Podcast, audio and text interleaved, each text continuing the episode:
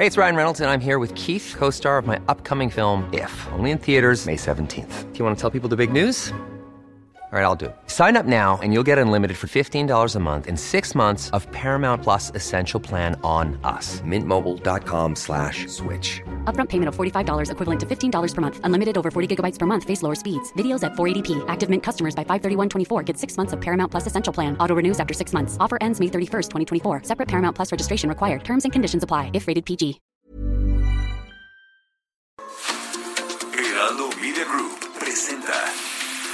Información y el entretenimiento que usted necesita para estar enterado, también en su descanso. Informativo El Heraldo Fin de Semana, con Sofía García y Alejandro Sánchez, por El Heraldo Radio, con la H que sí suena y ahora también se escucha.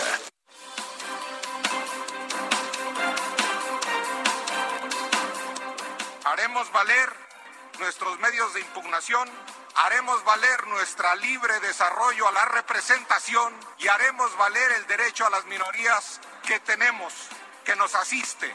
No es la cultura de la gandalle, no es la cultura del engaño a la palabra dada. Quédense con su palabra dada si no hay acuerdos y vamos a la confrontación de ideas sin insultos, a la confrontación de argumentos y a ver la estatura que tienen aquí hasta los que quieren ser presidentes de México y no tienen ninguna estatura para cumplir palabra, para hacer política o para hacer acuerdos. Ya hemos dicho en ocasiones que lo que tiene que hacerse es un ejercicio responsable de autocrítica, que sepan que no están dando resultados y que se corrija el rumbo. Eso es lo que se tiene que hacer de manera sensata. Admitir, nos equivocamos, no hemos podido con el paquete en tarea de seguridad y hay que ver qué cosas se puede hacer. Ah, no, le siguen echando la culpa al pasado. Tres largos años han pasado y todavía siguen hablando de lo que pasó antes y no se hacen responsables por lo que ya es su tarea hacerse. A tres años de este gobierno, en nuestro país ya se contabilizan más de 100 mil muertos de mexicanas y mexicanos. Solo son las cifras oficiales, no estamos inventando absolutamente nada. Escuché aquí que alguien decía, es que recorremos las calles, recorremos tal estado. Eso no es potestativo de nadie, yo también lo hago. Y a diferencia, yo lo que escucho es que la gente exige seguridad. Yo creo que hay que serenarnos todos, hay que actuar con prudencia para no generar mayor encono institucional. El INE actuó en razón de lo que ellos creen conveniente, la mayoría 6-5 es un órgano autónomo. Creo para mí que se excedieron, dado que eh, no hay una ley que les permita posponer un ejercicio que la Constitución y la ley previenen. Quiero aprovechar para decir que no solamente hoy se pone en alto la democracia electoral, sino la democracia participativa, y que por ello no pueden ser seis consejeros electorales los que quieran vulnerar la democracia de nuestro país, y que la revocación de mandato va porque es la voluntad del pueblo de México y de los millones de firmas que se entregaron al Instituto Nacional Electoral.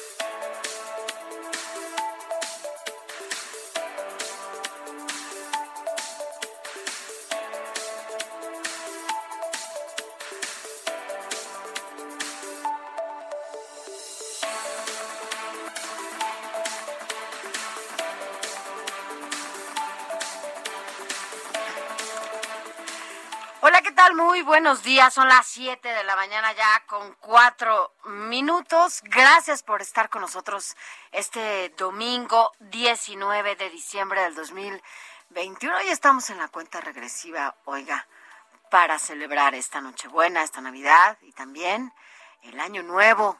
porque la verdad es que a muchos nos gusta siempre ese momento en donde cerramos la cortina al año que ya terminó y abrimos esta con nuevas oportunidades para uno mismo, sí en lo personal, pero para buscar otras en lo profesional y en otros ámbitos. Gracias por quedarse con nosotros. Aquí vamos a estar con ustedes, por cierto, el 25 y el primero de enero. Quédese aquí con nosotros hasta las 10 de la mañana porque le vamos a platicar todo lo que pasó, justamente todas las reacciones que ha provocado esto que ya escuchábamos en los ecos de la semana después de que el Instituto Nacional Electoral, bueno, pues pospone la revocación de mandato, todo lo que ha provocado al interior, sí, del gabinete, las reacciones que han dado algunos funcionarios, la reacción de la oposición y todo lo que ha sucedido en torno a la revocación de mandato que el INE, por falta de presupuesto,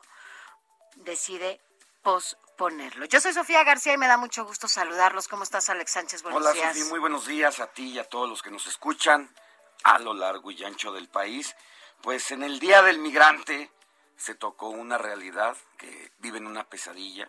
El propio Ricardo Monreal al, al hacer la celebración dijo ayer que la situación es muy complicada, que nuestros migrantes viven una pesadilla y bueno, no hay un peor momento para la migración que la que se vive hoy en día. No solamente de este lado del mundo, sino en todo el mundo. Sí, cara, eso es una situación que... Y bueno, pues, ¿tú te acuerdas del programa Paisano? Sí, claro, que porque además vienen, ¿no? Cada año justamente a, a ver a su familia. Y bueno, pues en ese contexto también se denuncia por parte de quienes ingresan al país, sobre todo desde los Estados Unidos, que hay mucha extorsión por parte de los policías migrantes en que piden mordidas a los connacionales que vienen. Además de que vienen a ver a su familia después de pues un tiempo de trabajo importante, se fueron del país por falta de oportunidades, ahora regresan y les piden así, así me lo reciben. Imagínate. Bueno, pues así estamos. Vas a platicarnos de esto. De eso y más. Oye, ¿cómo viste las reacciones, las reacciones que provocó, no? El tema de la revocación de mandato, lo que el INE argumenta y bueno, incluso ha sido muy, eh, pues validado, ¿no? Por, no solo por, por, la oposición, sino por organizaciones, por la sociedad, el hecho de que el Instituto Nacional Electoral no tiene el presupuesto para hacer la revocación de mandato como se había estipulado en marzo, ¿te acuerdas? Que se había dicho. Y es que hacer una revocación de mandato, como lo, como lo están eh, solicitando, usted que nos escucha, es como hacer una elección federal, es como una elección para elegir a un presidente. Esto estamos hablando de un gasto importante. Y pues no tienen los no tienen los dineros para hacerlo. Pues se requiere nada más y nada menos que 3.500 millones de pesos para la instalación de urnas, de personal, el tema de todo lo que tiene que ver con los recursos eh, físicos y mecánicos, económicos, y solamente la Cámara de Diputados aprobó 800 mil pesos, 800, 800 millones de 3.500. El INE dice, no tengo dinero, entonces, ¿cómo le hago para sacar? Perdón por la voz, pero ando... Sí. Ya, son chicanadas. Bastante malito. Bastante malito. Bueno, lo bueno es que no, no es nada, nada malo, es solamente... 3.500 millones de pesos es lo que se requiere. Y tienen 800, les dieron 800. Entonces el INE dice, no puedo hacerlo. No va a salir adelante. ¿Y qué dice la Cámara de Diputados a través de su presidente Sergio García Luna a raíz de lo que decide el INE? Pues que se pospone, dice el INE, y la Cámara de Diputados dice, voy a ir a la Suprema Corte de Justicia para interponer una denuncia y que la el INE saque adelante este proceso. Entonces, hay una confrontación porque los partidos políticos se han deslindado de las declaraciones del presidente de la Cámara de Diputados. Así es, bueno, ya veremos qué, qué sucede en torno a todo este tema, porque ha ocasionado, ha sacado lumbre el tema de la revocación de mandato. Más adelante se lo vamos a comentar aquí en este espacio. Por lo pronto, mire, quédese con nosotros. Usted ya está apenas abriendo el ojo. De verdad, vamos a estar aquí platicando con usted. Vamos a tratar de que todo esto sea de verdad un espacio en donde usted se pueda enterar de todo lo que sucede en este, en este país de la manera de verdad más amable. Por lo pronto arrancamos rápidamente con un resumen de noticias. Informativo El Heraldo fin de semana. Lo más importante en resumen. Al participar en la ceremonia por el Día Internacional del Migrante en el Senado, el presidente de la Junta de Coordinación Política, Ricardo Monreal Ávila, advirtió que México convivió en un país eh, que México se convirtió en un país de pesadilla e infierno para los extranjeros que en situación irregular, principalmente los de origen centroamericano.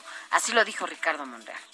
Para estas personas migrantes, hermanas y hermanos nuestros, México se convirtió desde principios de este siglo en una pesadilla y en muchos casos en un infierno. Nos duele todavía que en San Fernando, Tamaulipas, en el 2010 se hayan asesinado a 72 migrantes en unos minutos y de igual manera que hace unos días hayan perdido la vida 56 migrantes y que alrededor de 100 resultaran con lesiones en una carretera de Chiapas. Y cientos de migrantes de la caravana que partió en octubre pasado desde Tapachula, Chiapas, marcharon en la Ciudad de México para conmemorar el Día Internacional del Migrante, donde exigieron respeto a sus derechos y pidieron que se detenga la violencia en su contra. Acompañado por el gobernador de Yucatán, Mauricio Vila Dosal, el presidente Andrés Manuel López Obrador, eh, para supervisó este sábado los avances de la construcción del tramo 3 del tren Maya, que va de Calniquí hasta Izamal, donde ambos acordaron seguir trabajando en este y otros proyectos de infraestructura. En otra información, el secretario de Relaciones Exteriores, Marcelo Ebrar, rechazó la decisión del INE de suspender los trabajos sobre la consulta de revocación de mandato y aseguró que con esta medida el órgano electoral pretende ocultar la alta aprobación del presidente Andrés Manuel López Obrador. En más de este tema, la jefa de gobierno de la Ciudad de México, Claudia Sheinbaum, aseguró que la democracia electoral y la democracia participativa están en riesgo al no permitir que se lleve a cabo la consulta de revocación de mandato y señaló que seis consejeros electorales no pueden vulnerar la democracia del país. Así lo dijo Claudia Sheinbaum. Quiero aprovechar para decir que no solamente hoy se pone en alto la democracia electoral, sino la democracia participativa y que por ello no pueden ser seis consejeros electorales los que quieran vulnerar la democracia de nuestro país y que la revocación de mandato va porque es la voluntad del pueblo de México y de los millones de firmas que se entregaron al Instituto Nacional Electoral. Pues justo esa recolección de firmas termina el próximo día 25, se requieren al menos... Sábado próximo. Al menos 3 millones para que se pueda llevar a cabo este proceso.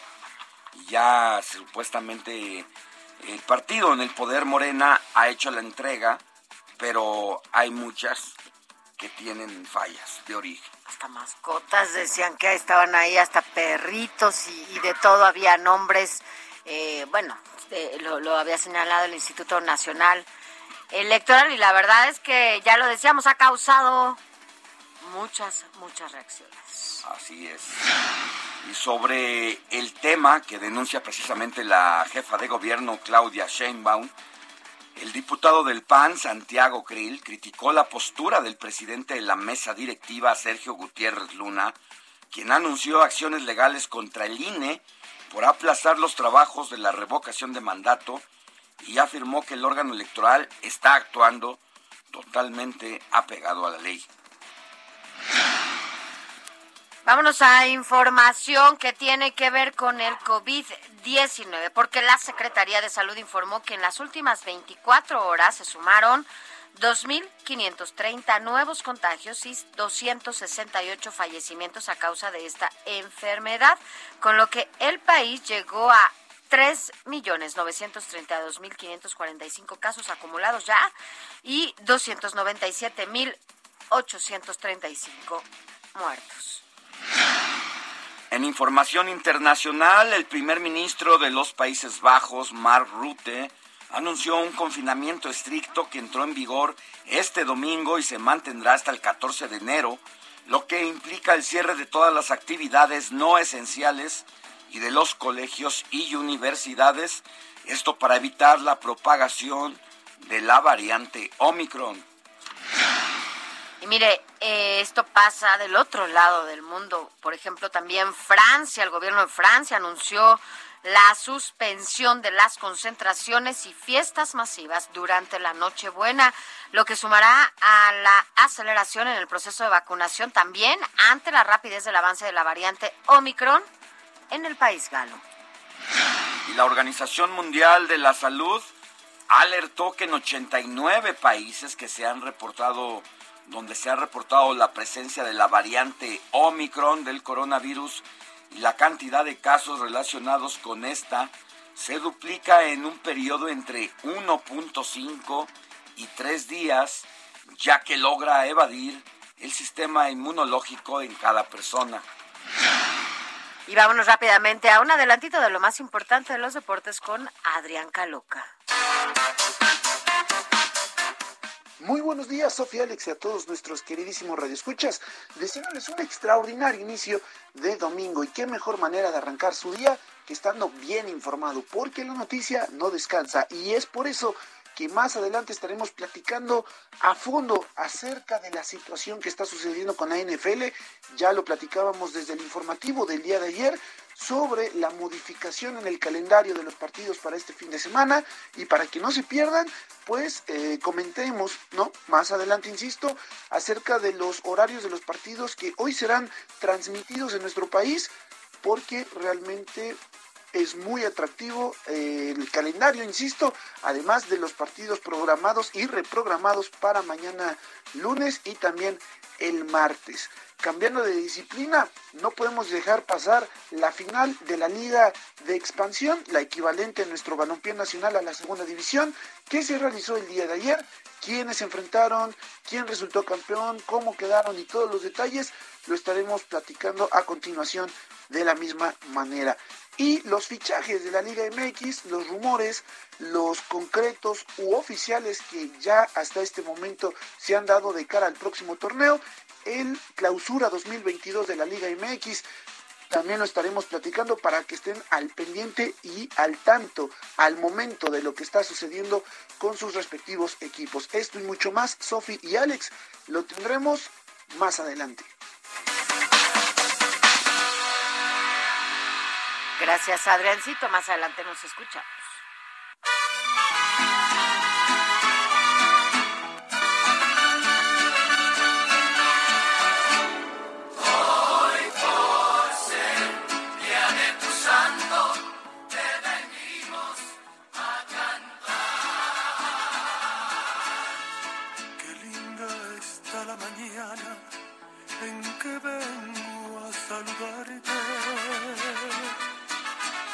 Mi querida Moni Reyes, muy buenos días. ¿A quién celebramos este dominguito 19 de diciembre? ¿Cómo estás? ¿Andas por ahí, mi Moni? Claro que sí. Buenos días, Moni. Hola, buenos días, Sofía, Alex, amigos, ¿qué tal? ¿Cómo están? Vamos a saludar a todos aquellos, Sofía y Alex, que lleven por nombre Eva. Eva, hoy vamos a festejar a Eva. Es madre de todos los hombres, madre de la humanidad. De ahí su importancia en los libros sagrados en que se asientan los cimientos de la vida y de nuestra cultura. Las sagradas escrituras relatan el proceso de creación de Eva y rápidamente se les voy a comentar. Adán dio nombres a todos los animales, a todas las aves del cielo y a cada una de las bestias del campo, pero no encontraba una compañera para él, por lo que le pidió al Señor, a Dios, a Adán y cayó en un profundo sueño, quedó dormido y tomó una de sus costillas y la rellenó de carne y de la costilla que el Señor Dios había tomado del hombre, hizo una mujer y se la presentó a Adán, quien exclamó, esto es ahora hueso de mis huesos y carne de mis carnes. Hoy festejamos con mucho cariño a quien lleve por nombre Eva, Anastasio, Gregorio, Nemesio, Guillermo y Urbano. ¿Cómo ven? Bueno, sí hay algunos. Pues tenemos varios amigos, al menos un urbano sí tengo un abrazo. ¿Urbano? Urbano. Muy bien. Anastasio, Gregorio, yo tengo un amigo ingeniero Gregorio, así es que un abrazo, mi querido Goyo. Sí, también conozco a un par de Gregorios, mi querida Moni. Y Guillermo, ¿verdad? Muy bien, pues felicidades y que tengan un excelente domingo, feliz 19 de diciembre. Gracias, mi Moni. Buen día, mi Moni, te escuchamos aquí más adelante. Claro que sí, con gusto. Adiós. Estas son las mañanitas que cantaba el rey David.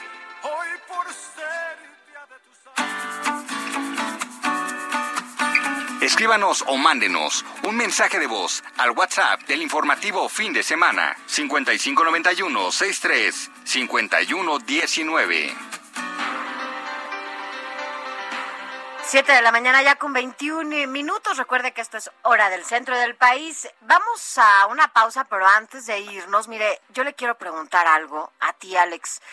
Em, a partir de la pandemia, ¿no? Creo que muchas de nosotros y muchos seguramente los que nos escuchan, incrementamos el uso de las aplicaciones, ¿no?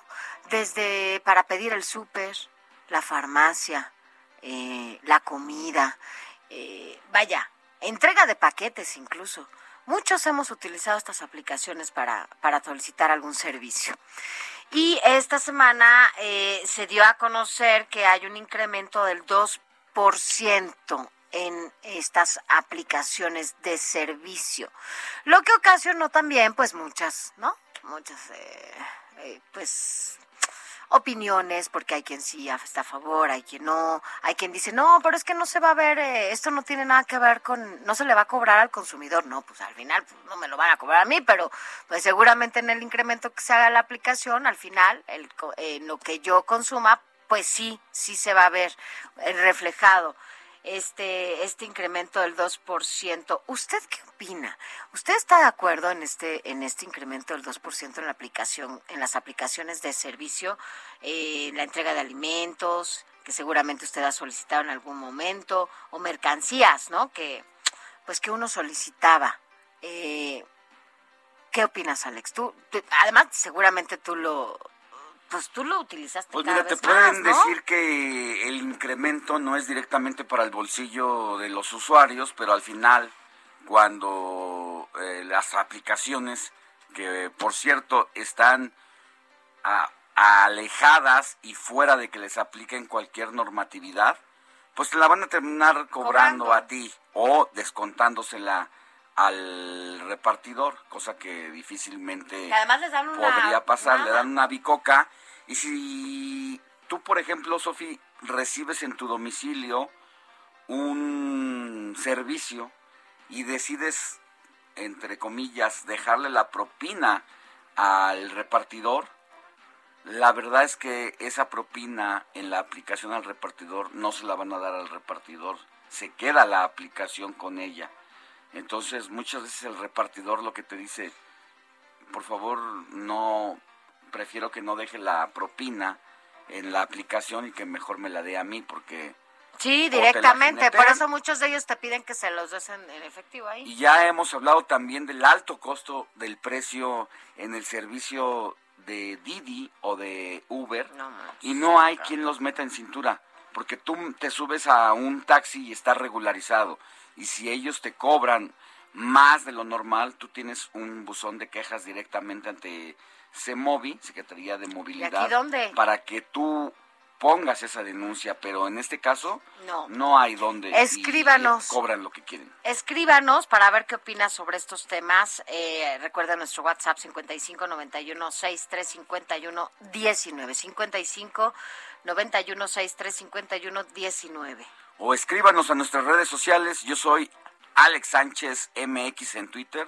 Y yo soy Sofía García, mi Twitter, arroba Sofía García MX. Cuéntanos, ¿qué opina sobre esta situación en las aplicaciones de celular? Pausa y volvemos con La noticia no descansa. Usted necesita estar bien informado también el fin de semana. Esto es Informativo El Heraldo Fin de Semana. Informativo Heraldo Fin de Semana. Regresamos.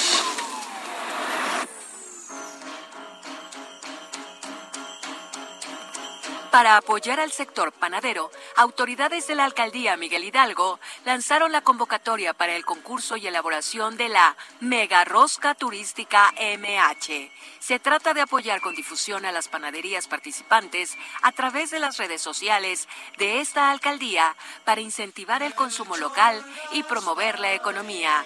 Se buscará conformar una rosca gigante en la explanada del edificio de la alcaldía el próximo 6 de enero de 2022 a las 11 de la mañana, fecha en que se realizará este gran evento. Las y los interesados en participar podrán registrarse hasta el 22 de diciembre escribiendo al correo megaroscamh.gmail.com un jurado especializado calificará diferentes características de las roscas participantes, como textura, sabor y elaboración. La convocatoria fue presentada en la panadería Miga Vegana, ubicada en la colonia Escandón.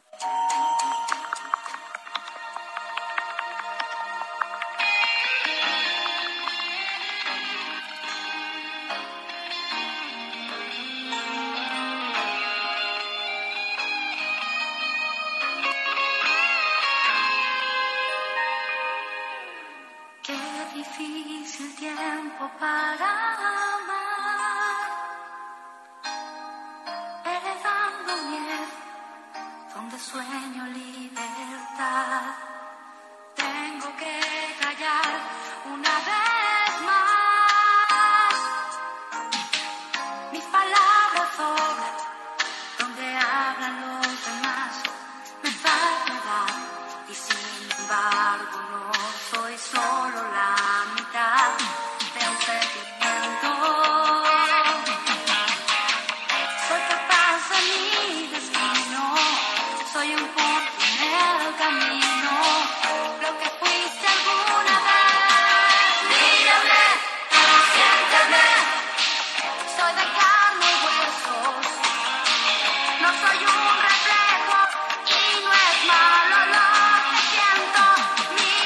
Ya son las 7 de la mañana con 32 minutos y eh, yo la verdad es que tengo que confesar, Alex, Sí. ya se fue, perdonen ustedes. chiquita fui eh, súper fan de, de todos los timbiriches, fui a todos los conciertos, a la, a la obra que hicieron, a- que fue Vaselina en su momento, a los reencuentros, a todo. Y una de las personas ahora es del- de los integrantes que, que siempre sorprendió justo cuando los reencuentros, o cuando ya crecieron los timbiriches, fue Al Alex, ¿no? Que cuando era chiquita era la, la niña que estaba más llenita.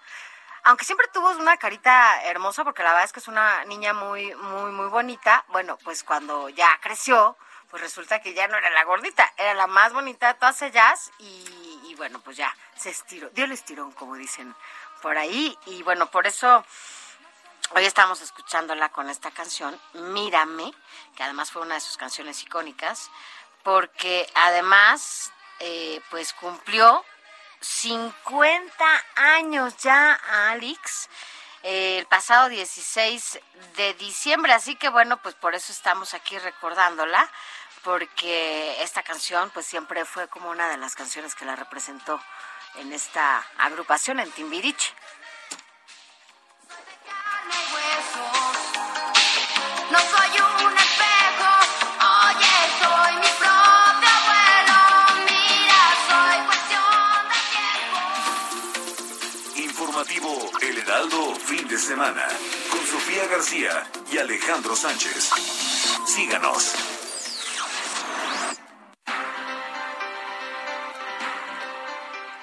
Ya son las 7 de la mañana con 34 minutos hora del centro de la República. Vámonos con Iván Saldaña, nuestro compañero reportero, porque tiene información sobre lo que dijo ayer el presidente de la Junta de Coordinación Política del Senado, Ricardo Monreal, quien advierte que el programa migratorio Quédate en México podría generar colapsos en la frontera norte. Escuchemos. Sofía Alejandro, buenos días. En el Día Internacional del Migrante, ayer el líder de los senadores de Morena, Ricardo Monreal Ávila, denunció que México se ha vuelto en un país de pesadilla e infierno para los extranjeros que en situación irregular atraviesan el territorio nacional para llegar a Estados Unidos, sobre todo centroamericanos.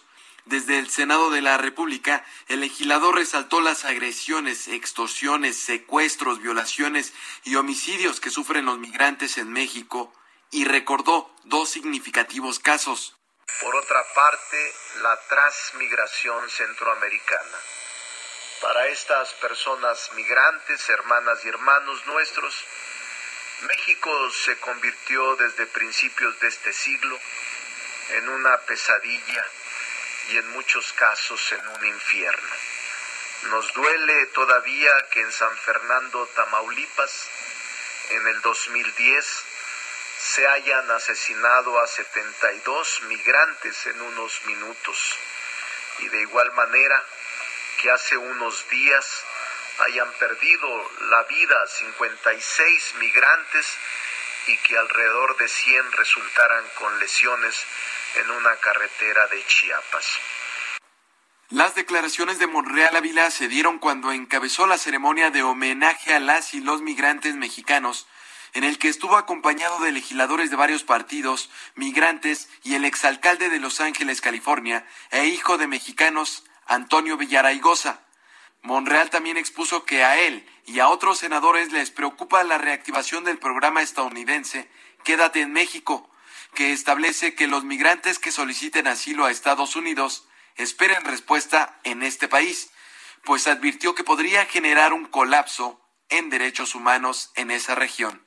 Es previsible que se presenten numerosos grupos de personas como nunca antes. Mantener indeterminadamente en la frontera personas de países diferentes en espera de asilo en la Unión Americana puede generar colapsos en alimentación, salud, vivienda y convivencia social con la población de las fronteras. El líder de los senadores de Morena confió que la política migratoria del presidente Andrés Manuel López Obrador contribuirá a erradicar los abusos y delitos que se cometen contra los migrantes y adelantó que para revisar esa agenda y otros temas, en los primeros días de enero comparecerá en la Cámara Alta Francisco Garduño, director del Instituto Nacional de Migración. Antes de concluir el evento, como parte del homenaje a los paisanos en Estados Unidos, se reconoció el impacto que generan en la economía de México y en la relación social y cultural, y en su honor se develó una placa con la inscripción en letras doradas que dice a las y los migrantes mexicanos, fechada este 18 de diciembre del 2021 para la memoria. Sofía, Alejandro, la información esta mañana. Muchas gracias, Iván Saldaña. Pues ahí está la información en torno la migración, que sigue siendo uno de los principales temas pendientes de la agenda binacional México de los Estados Unidos. Así es, y mira, vámonos ahora hasta Quintana Roo, porque a propósito de este tema, bueno, pues tras la llegada de miles de migrantes, principalmente de nacionalidad haitiana, pues muchos de ellos, fíjate, buscarán asilo en Cancún, en este momento, en donde además también están llegando miles de turistas nacionales y extranjeros. Pero bueno, veamos de qué se trata. Alejandro Castro tiene toda la información allá en Quintana Roo. Buenos días. Muy buenos días, Sofía Alejandro, les saludo con gusto y les comento que grupos de migrantes, principalmente originarios de Haití, han llegado a Quintana Roo durante la última semana. Antes estuvieron en Tapachula, Chiapas, desde donde se han trasladado en autobuses a diferentes puntos del país, esto ante el colapso de las oficinas migratorias en esa ciudad. Por lo menos 1.700 de estos migrantes que han llegado a Quintana Roo han solicitado al Instituto Nacional de Migración quedarse en el estado, esto en calidad de refugiados, según informó la Oficina de Comunicación Social. En Cancún se instaló un albergue en una secundaria pública ubicada en la región 101, pero no ha sido suficiente para atender la demanda de techo y comida. Algunos comedores comunitarios también han puesto alimentos a disposición de los migrantes. Caleb Charles, uno de los migrantes que llegó a Cancún, dejó Haití desde el 2015. Partió a Brasil en busca de mejores condiciones de vida. En ese país trabajó como conductor de autobús, ayudante de construcción, entre otros oficios, con un permiso de residencia temporal. Pero este año, junto con su esposa, decidió partir de Brasil a Estados Unidos, cruzando por ocho países. Caleb viaja en familia, ha pasado hasta tres días sin comer, pues dice que entre lo poco que logran tener se prioriza a los hijos. El migrante cuenta que han gastado alrededor de 16 mil dólares en la travesía, entre transporte, comida y dos mil dólares que les robaron a punta de pistola durante el trayecto. Ante el agotamiento y la falta de recursos, su plan ha cambiado. Ahora busca residir en Quintana Roo de manera legal junto con su esposa e hijos, informó Alejandro Castro. Gracias, Alejandro Castro. Y ahora vámonos hasta San Luis Potosí porque allá el coordinador de Morena en la Cámara de Diputados, Ignacio Mier, advirtió que su bancada alista una denuncia penal contra el presidente del INE, Lorenzo Córdoba, por detener los trabajos de la consulta de revocación de mandato. Hay que recordar que no es una decisión propia del presidente del INE de aplazar el tema de la consulta ciudadana, en tanto la Suprema Corte de Justicia de la Nación determina esta eh, controversia constitucional que ha presentado el INE precisamente para que mientras le dan más recursos para llevar a cabo ese ejercicio que se requieren 3.500 millones de pesos, ya lo decíamos, eh, se pueda llevar a cabo este ejercicio. Es un asunto de una decisión, aunque muy dividida y apretada, porque fueron seis votos contra cinco de los once consejeros que tiene como representantes el Instituto Nacional Electoral. Eh, es una decisión pues aprobada al margen y, y, en todos los sentidos, pues válida constitucionalmente, porque se realizó una un ejercicio de consejo nacional y ahí se determina. Así que difícilmente podrá prosperar esta denuncia que pretende llevar Ignacio Mier Velasco, coordinador de Morena en la Cámara de Diputados, pero vamos a escuchar cuáles son sus datos. ¿Qué tal, Sofía Alejandro? Desde San Luis Potosí, el coordinador del grupo parlamentario de Morena en la Cámara de Diputados, Ignacio Mier Velasco, anunció que promoverán una demanda penal para llevar a la cárcel al consejero presidente del INE, Lorenzo Córdoba Vianelo, al consejero Ciro Murayama y al resto de quienes integran el Pleno del Consejo General por negarse a aplicar la consulta de revocación de mandato del presidente Andrés Manuel López Obrador. Entrevistado en la capital potosina, el líder de la bancada de Morena señaló que, además de la queja que la directiva de la Cámara anunció que presentará ante la Sala Superior del Tribunal Electoral del Poder Judicial de la Federación y ante la Suprema Corte de Justicia de la Nación, también van a presentar una denuncia penal en contra de los consejeros. ¿Quieren que vayamos por la ruta legal? Lo vamos a hacer, expresó. A pregunta del Heraldo de México sobre si el desacato puede llevar a la cárcel a los consejeros, a los consejeros del INE, contestó, sí, es la ruta jurídica, pero más allá, lo que debe quedar grabado es la inmoralidad con la que se conducen. Ignacio Mier Velasco aseveró que tanto Lorenzo Córdoba como el consejero electoral Ciro Murayama se alejaron del espíritu que rige al INE y forman parte de una corriente de pensamiento que quiere mantener privilegios. Calificó al presidente del INE como el más antidemócrata que existe en el país. Sofía, Alejandro, es la información que les tengo desde la capital potosina. Muchas gracias, Pepe Alemán, allá en San Luis Potosí. Que tengas buen día. Allá, tú, fíjate que es uno de los estados que no conozco. Poquitos estados no conozco, San Luis Potosí, pero como, pero qué tal unas enchiladas potosinas. Es así, es así las conozco, es así me las he comido y no he ido a San Luis Potosí.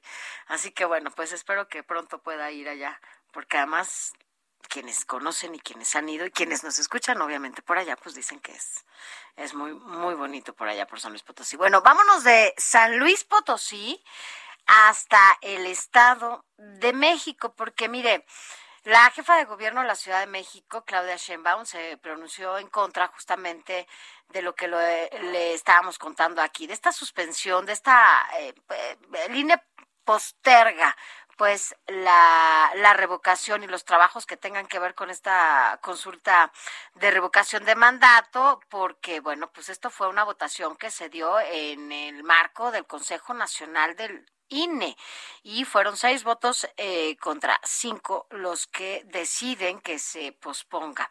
Y bueno, pues hubo reacciones, entre ellas la de la jefa de gobierno, Claudia Sheinbaum, en donde dice que bueno, pues no, no puede ser eh, o no se puede vulnerar la democracia en México, eso es lo que dice ella, pero vamos a escuchar lo que nos dice José Ríos allá en el Estado de México.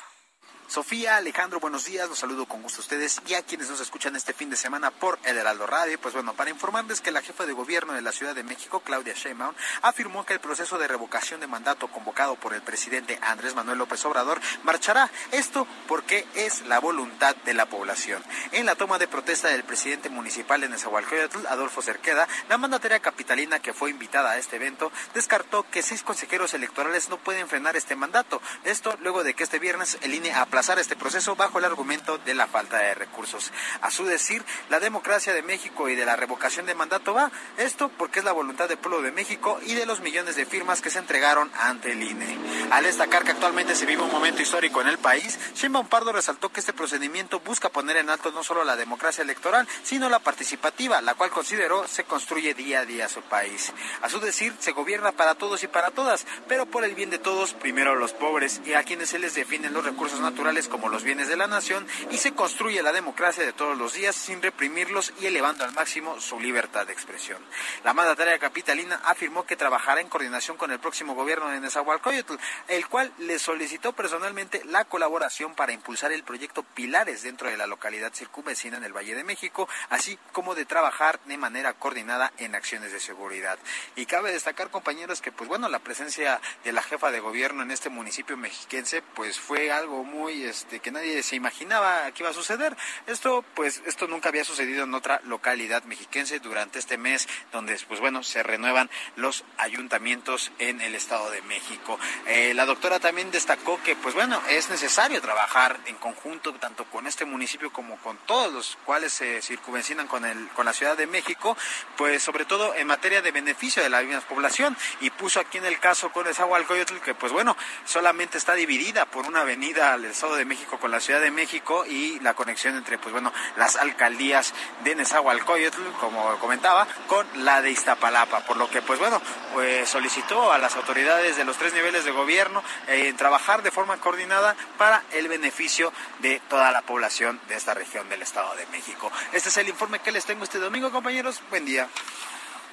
Gracias, buen día y bueno, pues así las cosas con la revocación de mandato. Y está, nada más para que quede claro, a ver, y queremos insistir en esto porque es importante. A ti, Alex, por ejemplo, pues tienes que hacer un gasto, vamos a poner de, para, para dimensionar un poco, ¿no? De 3 millones. Vas a comprar una casa de 3 millones. Y nada más te doy, ocho- oye, pero el banco nada más te aprueba 800. ¿Tú crees que te la den completa? ¿O te la den, o te den un cuartito de la casa? ¿O cómo crees que te la vendan? pues Porque no sí es importante eh, eh, tener esta, esta dimensión porque a veces pareciera que, que se está solamente pues un poco señalando a las instituciones sin tener claridad de lo que está pasando. A ver, mover, hacer una convocatoria de este tamaño es hacer una elección eh, parecida a una elección federal, ¿no? Personal, urnas, involucra muchísimas cosas, ¿no? Sobre todo cuando hay una campaña si- eh, sistemática por parte de el partido político en el poder de ir confrontando al Instituto Nacional Electoral. Ya lo sabíamos que ha tenido distintas etapas eh, Morena para torpedear a la- al árbitro electoral. No pudo con el proceso pasado del 6 de junio anterior, porque salió avante, salió bastante bien la eh, elección y no hubo pretextos para atacar al árbitro. Mm, utilizan la como plaza pública la Cámara de Diputados para llamar al presidente del INE a rendir cuentas, que es la primera vez que se hace ese ejercicio en el caso de que Y acudió. representa al INE Y acudió. y acudió y Sin qué bueno y qué bueno que haya ido que se tenga que abrir este tipo de comparecencias a la opinión pública pero el tiro le salió por la culata a Morena Claro, porque acabaron porque diciéndole quemaron. que no había entregado los recursos que había prometido en campaña, tanto para damnificados de 2017 como para la adquisición de vacunas. Eso terminó siendo la nota y ahora pues eh, el partido en el poder, así como representantes de distintas eh, instituciones que forman parte del gabinete de López Obrador, pues están atacando al Instituto Elect- Electoral porque dicen que al pedir que se posponga este proceso de firmas, y hay que explicarle a la ciudadanía, hay una confusión ahí en torno a eh, si es revocación de mandato o ratificación de mandato. Lo que se aprobó en una legislación pasada es que la ciudadanía puede someter a consulta si decide que el presidente de la República continúe o no en el cargo. Esto mediante una figura de revocación de mandato. Lo que se está haciendo por parte de los morenitas es jugar con el asunto semántico y en lugar de decir revocación es ratificación, cosa que entonces cambia y de esa manera también se han conjuntado firmas que se necesitan para que se lleve a cabo ese proceso y es el 3% de todo el padrón electoral que tiene el país, alrededor de unos 3 millones de firmas.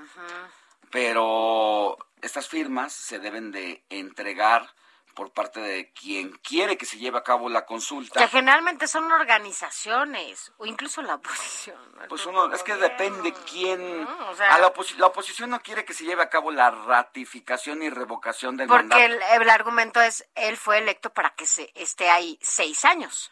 Sí, aunque es un proceso legal hacerlo. Sí. El tema Pero es en un que... momento, no, de, pero en un El tema es momento que ya tuvimos un, Un una convocatoria de, este, Exacto. de esta medida y para que funcione, es decir, para que realmente yo pueda decir, a ver, vamos a ver si sigue o no el presidente de la República.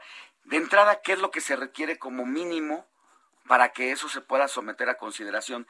Que haya participado el 40% de la, La población. población. Y ya vimos que la población definitivamente no va a participar en un proceso como esto del 40%. Y ya lo viste tú, fuiste al, al informe, bueno, allá estuviste en esta transmisión especial que se hizo y al paso, justo cuando llegabas al Zócalo, ¿no?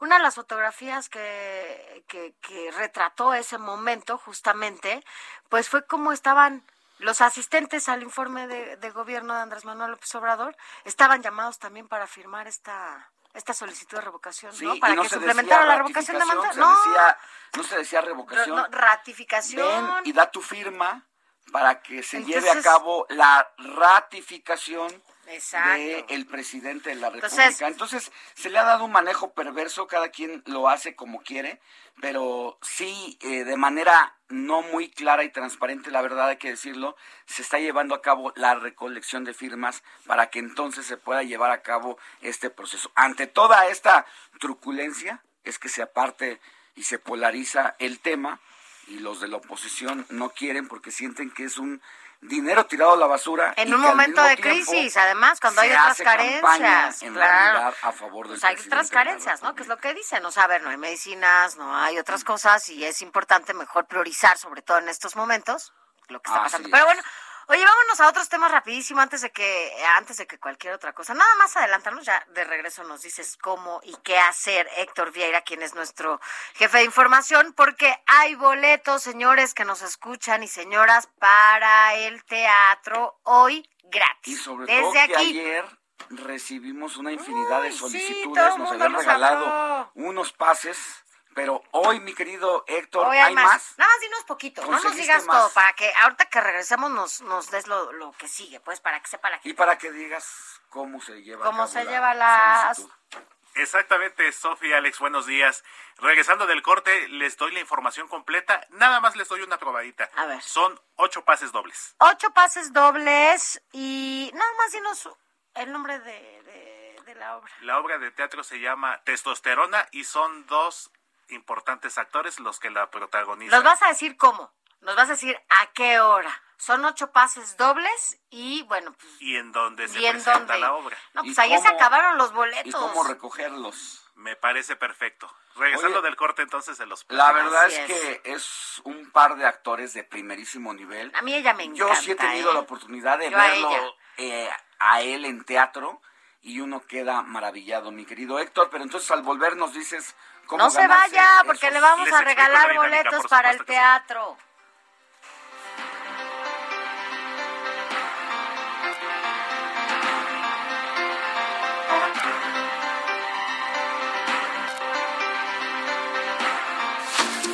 La noticia no descansa. Usted necesita estar bien informado también el fin de semana. Esto es Informativo El Heraldo Fin de Semana. Informativo Heraldo Fin de Semana. Regresamos.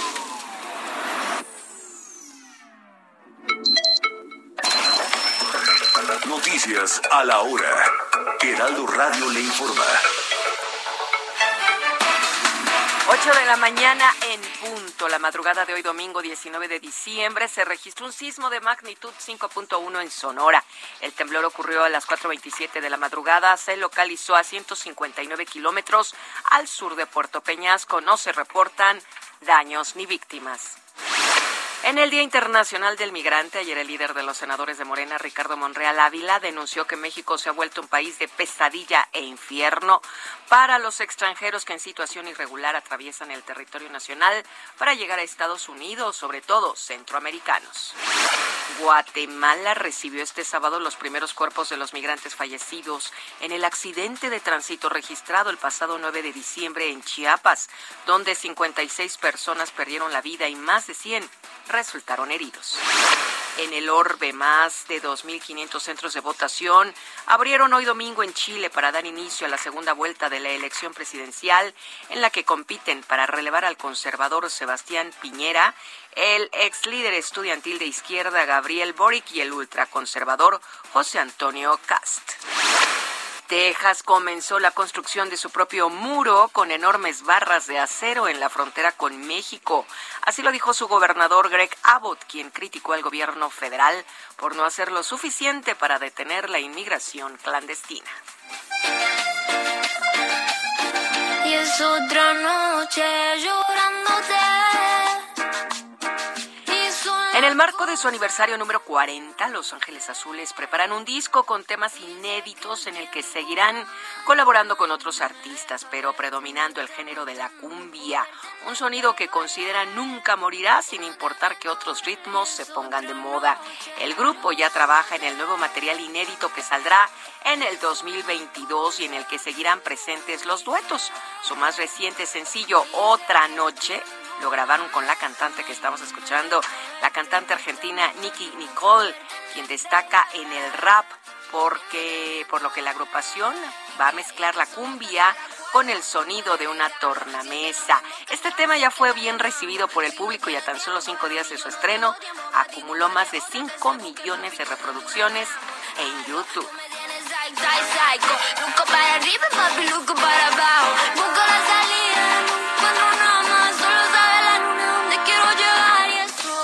8 de la mañana con 3 minutos tiempo del centro de México. Los invitamos amigos a que sigan aquí en la frecuencia del Heraldo Radio, sintonizando y escuchando las noticias con Sofi García y Alex Sánchez.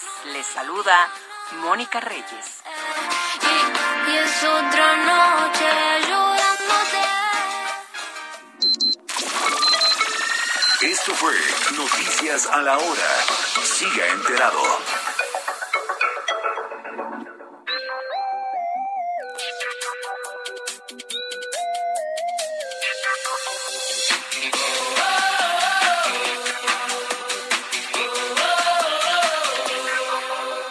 Meses que me tienes impactado.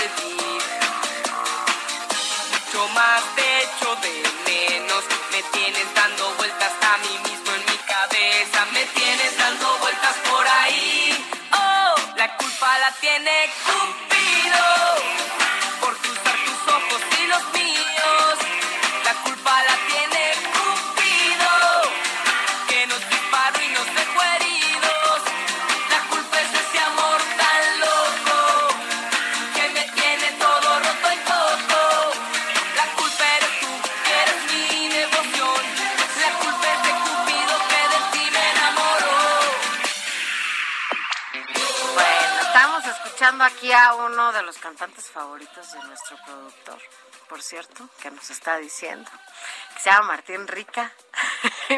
¿Por qué, ¿Por qué estamos escuchando a Martín Rica hoy? Porque, bueno, pues eh, cumplió 35 años, es muy joven Martín Rica, que entiendo, Héctor, él era de estos actores eh, en los años de los 90, ¿no? A principios, estos chavitos que estaban junto con Belinda, ¿no? Que bueno, Belinda ha tenido un crecimiento importante en su carrera y otra chica que bueno, también ya ahora es toda una mujer es Daniela Luján. ¿No? Que eran chavititos que estaban ta- participando, entiendo, en telenovelas, estaban en todo este, y de, me cantaban, algunos sí siguieron con esta carrera, otros no, pero bueno, pues por eso este niño, Martín, que incluso decían que andaba, ¿no? Cuando estaba chiquito andaban ahí con... con Exactamente, Belinda, De hecho.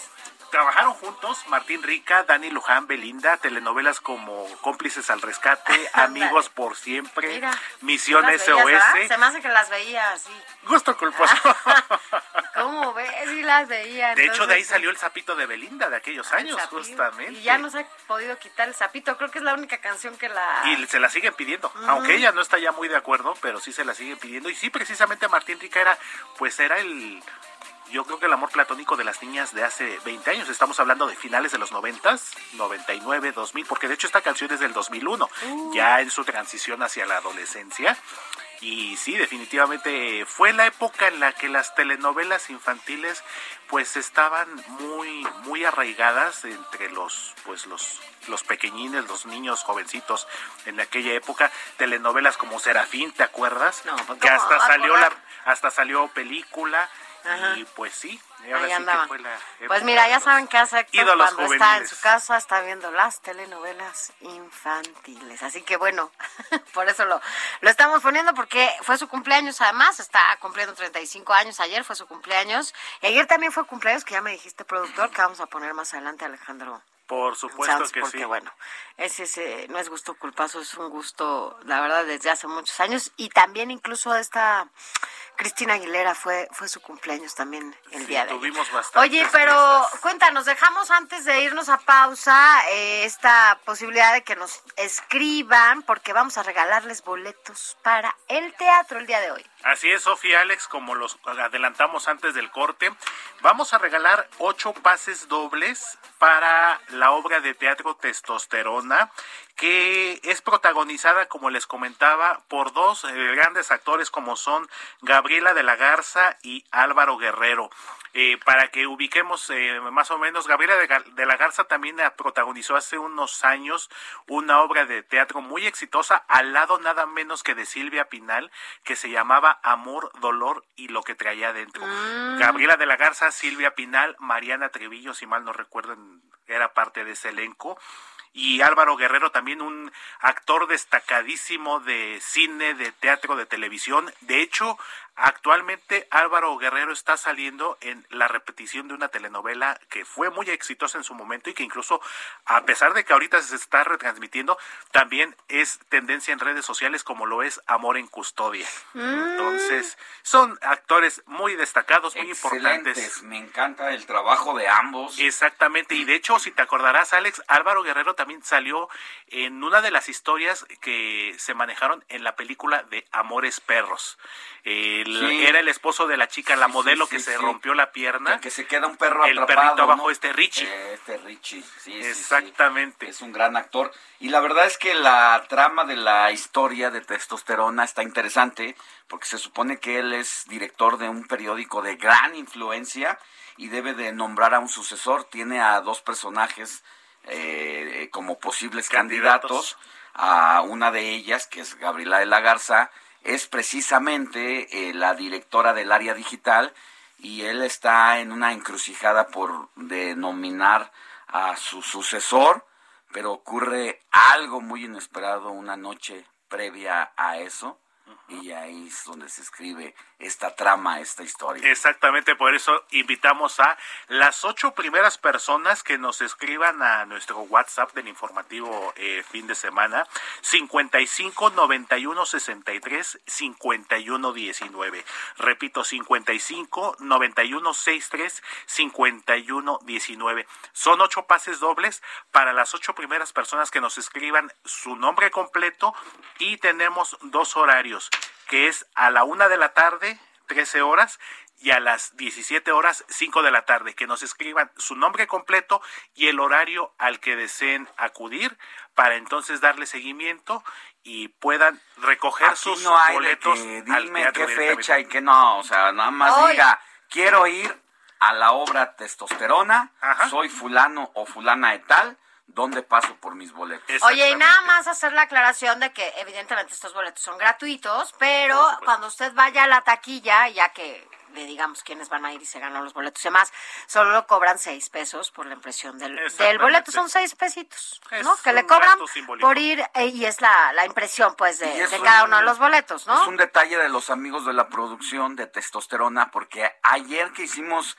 el, el anuncio para los cinco pases dobles, la verdad es que nos llegaron infinidad de mensajes y desafortunadamente pues solamente tuvimos oportunidad de dar a los primeros cinco que escribieron, pero muchos se quedaron pues con Pues, las ganas de ir y los amigos de testosterona para que dicen, órale, ahí les va otros ocho boletos para los amigos del Y informativo de fin de semana. el, exactamente, mi querido Alex, y es en el Teatro eh, Reforma Juan Moisés Calleja del Instituto Mexicano del, Del Seguro, Seguro Social, Social. ahí en la colonia Juárez. Eh, muy cerca del Monumento a la Revolución. Más bien es por el lado de Sí. Por el Torre. Mayor, si mal no recuerdo, por donde están las oficinas Por de donde están las IMSS. oficinas del IMSS. Exactamente. Ahí es en el Teatro Reforma. Entonces, una buena oportunidad para Bueno, ver. no te vas a quedar con los boletos. Héctor, ¿eh? porque ya ves que eres quién sabe cómo. Ahora sí que- al rato, ¿y ¿Qué, ¿Qué hizo? ¿Qué hizo Héctor? Ah, pues fue al teatro.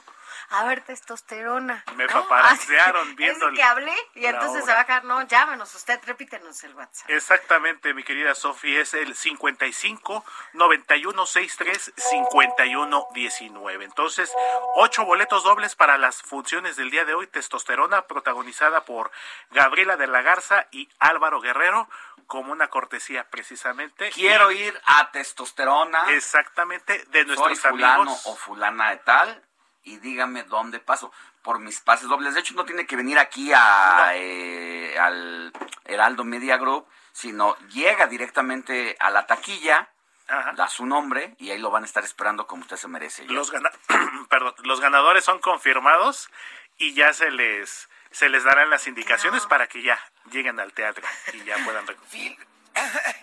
Ya se fue, perdonen ustedes. Gracias, gracias, gracias, Quique. Oye, a propósito en este momento de, de- de estar agradeciendo y de estar haciendo varias cosas, yo quiero agradecer. El día de ayer, Alex Sánchez y yo hemos probado una birria, no rica, Alex, lo que le sigue de rica.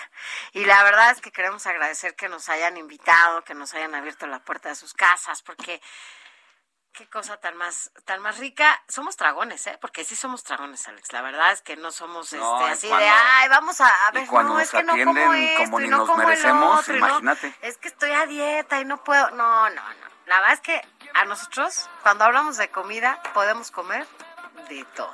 De todo, pero no se diga una birria cuando hace frío, bien calientita, y con una salsita de árbol. Y en familia.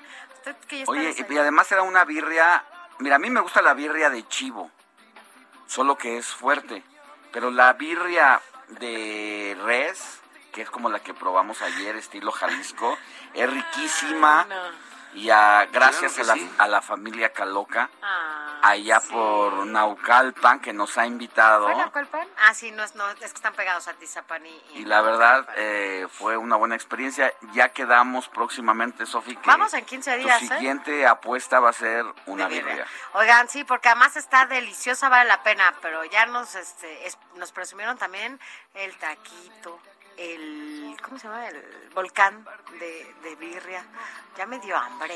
Oye, y precisamente pues nos escriben de allá. Buenos días, Sofi y Alex.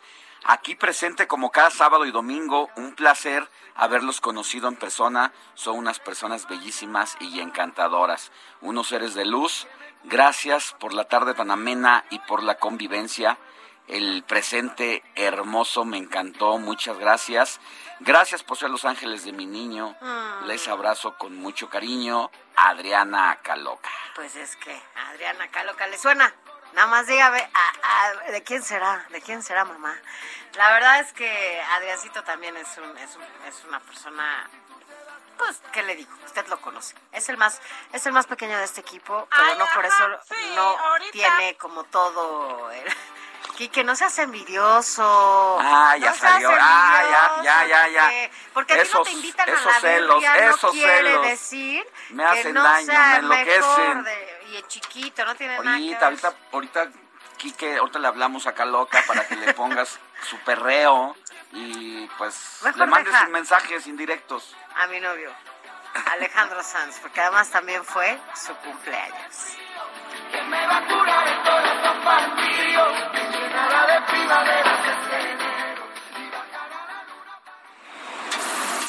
Tu consejero legal. Con Juan Carlos Cárdenas. Informativo fin de semana.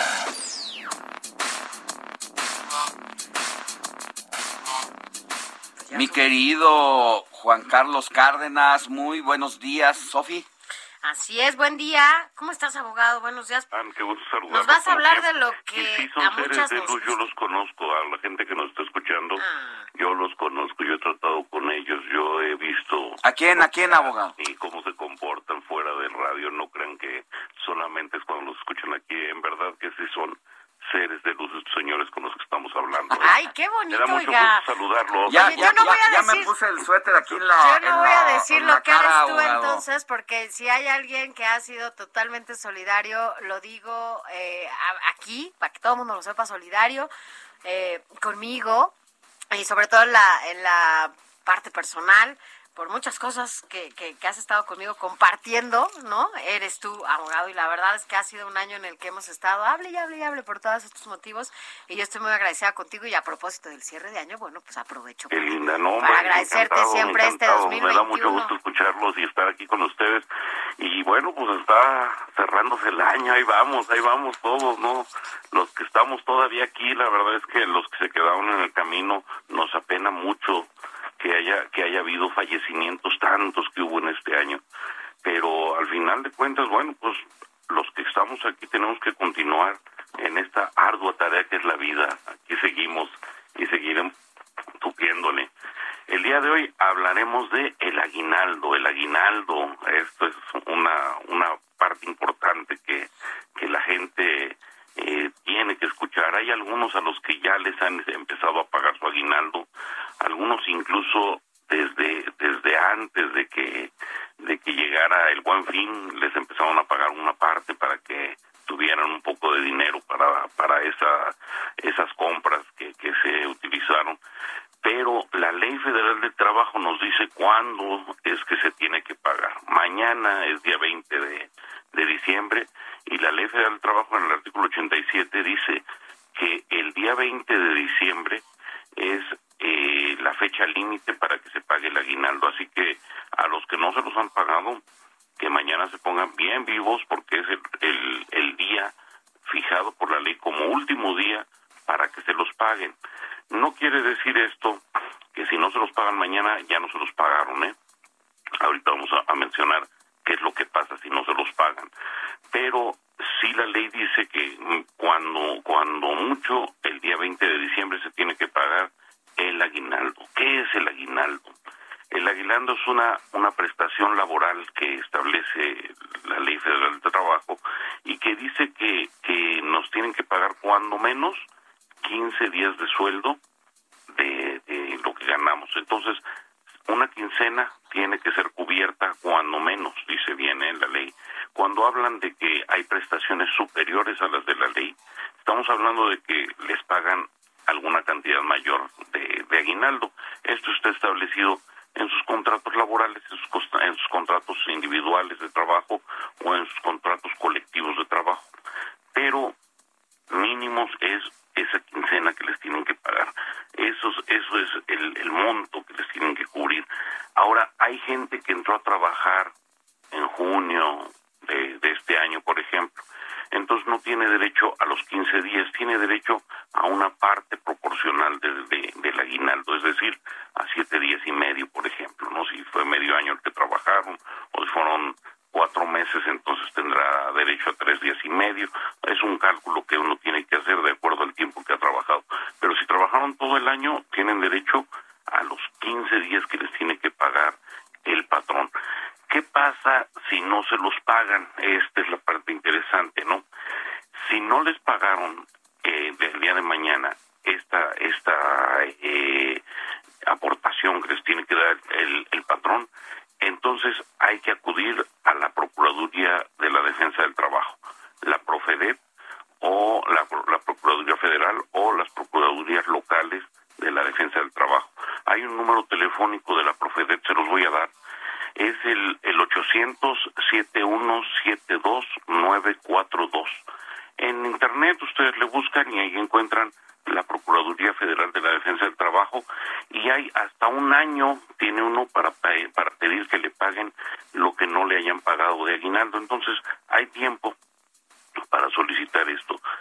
Si la parte patronal no se los paga, entonces tiene una multa que le van a establecer, que esa multa va de 50 a 500 veces la unidad de medida de actualización, la UMA, que esto es aproximadamente entre 4.500 y 45.000 pesos que les van a cobrar a los patrones que no paguen estas cantidades de, de, de dinero que le tienen que cubrir a los trabajadores. No se puede pagar en especie, se tiene que pagar en dinero el aguinaldo. Que no se lo gasten, que no se lo voten, que lo utilicen nuestros amigos en, en cosas que valgan la pena, que, que ellos necesiten.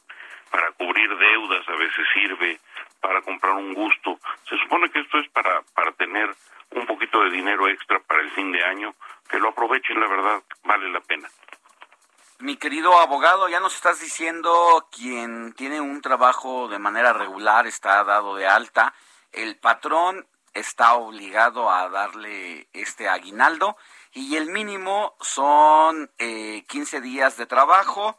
El plazo fatal para que esto ocurra es el día de mañana, 20 de diciembre, y si usted que nos escucha, pues nomás no ha chillado la rata, como se dice cuando cae la quincena, pues hay que, hay que ir a la Profedet, Procuraduría Federal de la Defensa del Trabajo, para interponer nuestra denuncia. Recapitulo el número 871 72 94 2 para que veas cómo te pongo atención, abogado, y que nuestros radioescuchas puedan sentirse acompañados en este proceso de tu parte. Si así lo requieres, pues también danos el celular, el WhatsApp, donde te puedan eh, Localizar. para cualquier asesoría, por favor, como siempre lo has hecho. Encantado, Alex, con todo gusto. Eh, nos pueden marcar al 55 46 15 58 16. Se los voy a repetir. 55 46 15 5816, que nos manden un WhatsApp. y Para cualquier asesoría, incluso que, que se Felicidades requiera. a todos los radioescuchas, a ustedes también. A ti también, esperamos ya verte. Que les vaya muy bien este fin de año, Navidad, inicio de año. Ya nos estaremos escuchando con nuevos temas Conste. interesantes ¿eh? para empezar el año. No, ya, no- ya te estaremos viendo, mi querido abogado. Tenemos una cita pendiente ahí muy cerca en la colonia del Valle. Ahí nos, nos vamos a ver. ¿Cómo Nos lo ves, abogado? Dile que ya le ponga Una, fecha. cami- una comilona, mi querido abogado. Puestos, nos estamos viendo, muchachos. Les mando un abrazo, felicidades. Gracias, mucho. muchas felicidades también a ti, el abogado Juan Carlos Cárdenas, quien ya lo sabe usted, es nuestro abogado de cabecera y cualquier cosa, bueno, pues usted Así también puede es. escribirle Oye, a su WhatsApp. Y fíjate que apenas terminábamos de anunciar eh, el reparto de boletos y en un tris Tras. se han llevado ya estos ¿Quiénes boletos. se lo Muchas llevaron? personas otra vez se quedan con las ganas de un pase doble. A ver qué nos sorprende el pero- productor la próxima semana para que también estemos, porque Ya tenemos los vamos a estar aquí totalmente, literal en vivo literal en vivo de- en- eh, después de la noche buena. Vamos a traer la torta eh, de Exactamente, el itacate. pavo, el Bajo el itacate, brazo. Además Oye, de que el ¿quién se la recalentado ganó? es más rico. Exactamente, Mele, ya está, me lo estoy Ay, aquí se me saboreando. antojó una torta de Gracias pavo. a Elisa Molina Avendaño, María Guadalupe Cáliz Velázquez, también eh, Ángel Rubén Paredes Vaca, Silvia Cortés, también Isabel Nuitzil Elizalde y por último Antonio Ruiz Vieira. eh, Ay, igual ¿eso qué se me hace? No, no, nada maiciado. Y Francisco Rogelio Ibarra. Muchas gracias a ellos. eh, Rigoberto Ledesma. eh, en breve van a recibir indicaciones. Hey, I'm Ryan Reynolds. At Mint Mobile, we like to do the opposite of what Big Wireless does. They charge you a lot, we charge you a little. So naturally, when they announced they'd be raising their prices due to inflation, we decided to deflate our prices due to not hating you. That's right. We're cutting the price of Mint Unlimited from $30 a month to just $15 a month. Give it a try at mintmobile.com slash switch. $45 upfront for three months plus taxes and fees. Promo rate for new customers for limited time. Unlimited more than 40 gigabytes per month. Slows. Full terms at mintmobile.com. Felicidades, pausa y volvemos con más. La noticia no descansa. Usted necesita estar bien informado también el fin de semana. Esto es Informativo El Heraldo Fin de Semana. Informativo Heraldo Fin de Semana. Regresamos.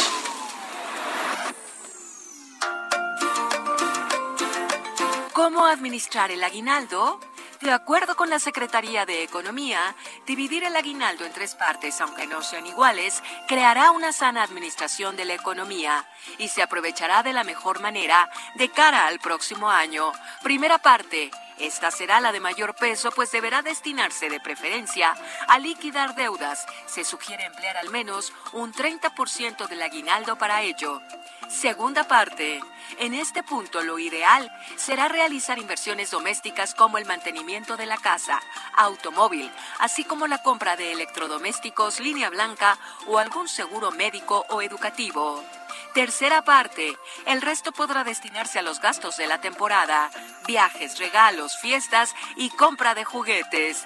Y para la cena navideña, será importante conocer qué vas a necesitar y cuánto. Se puede crear una lista y evitar hacer compras de emergencia, ya que los precios tienden a subir cuando más se acerca la fecha.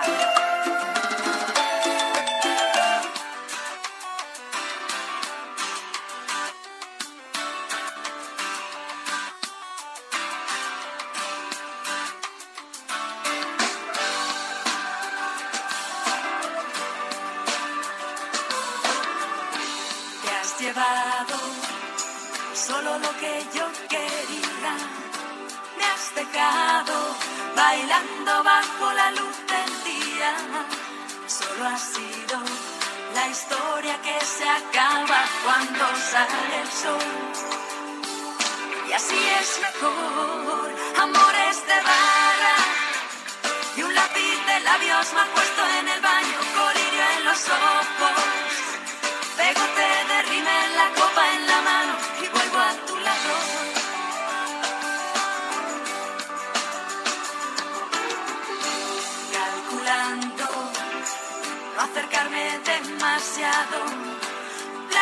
Estamos escuchando Amores de Barra en esta efeméride musical. Y bueno, lo canta Ella Baila Sola. Ya que, bueno, justo este dueto español, eh, pues una de, este dueto, que es Marilia Andrés Casares, cumple 47 años, cumplió 47 años este 17 de diciembre y bueno, pues por eso la, la estamos recordando, porque además, bueno, fue uno de los duetos eh, más importantes, sobre todo en la década de los 90. Entonces, bueno, es Amores de Barra.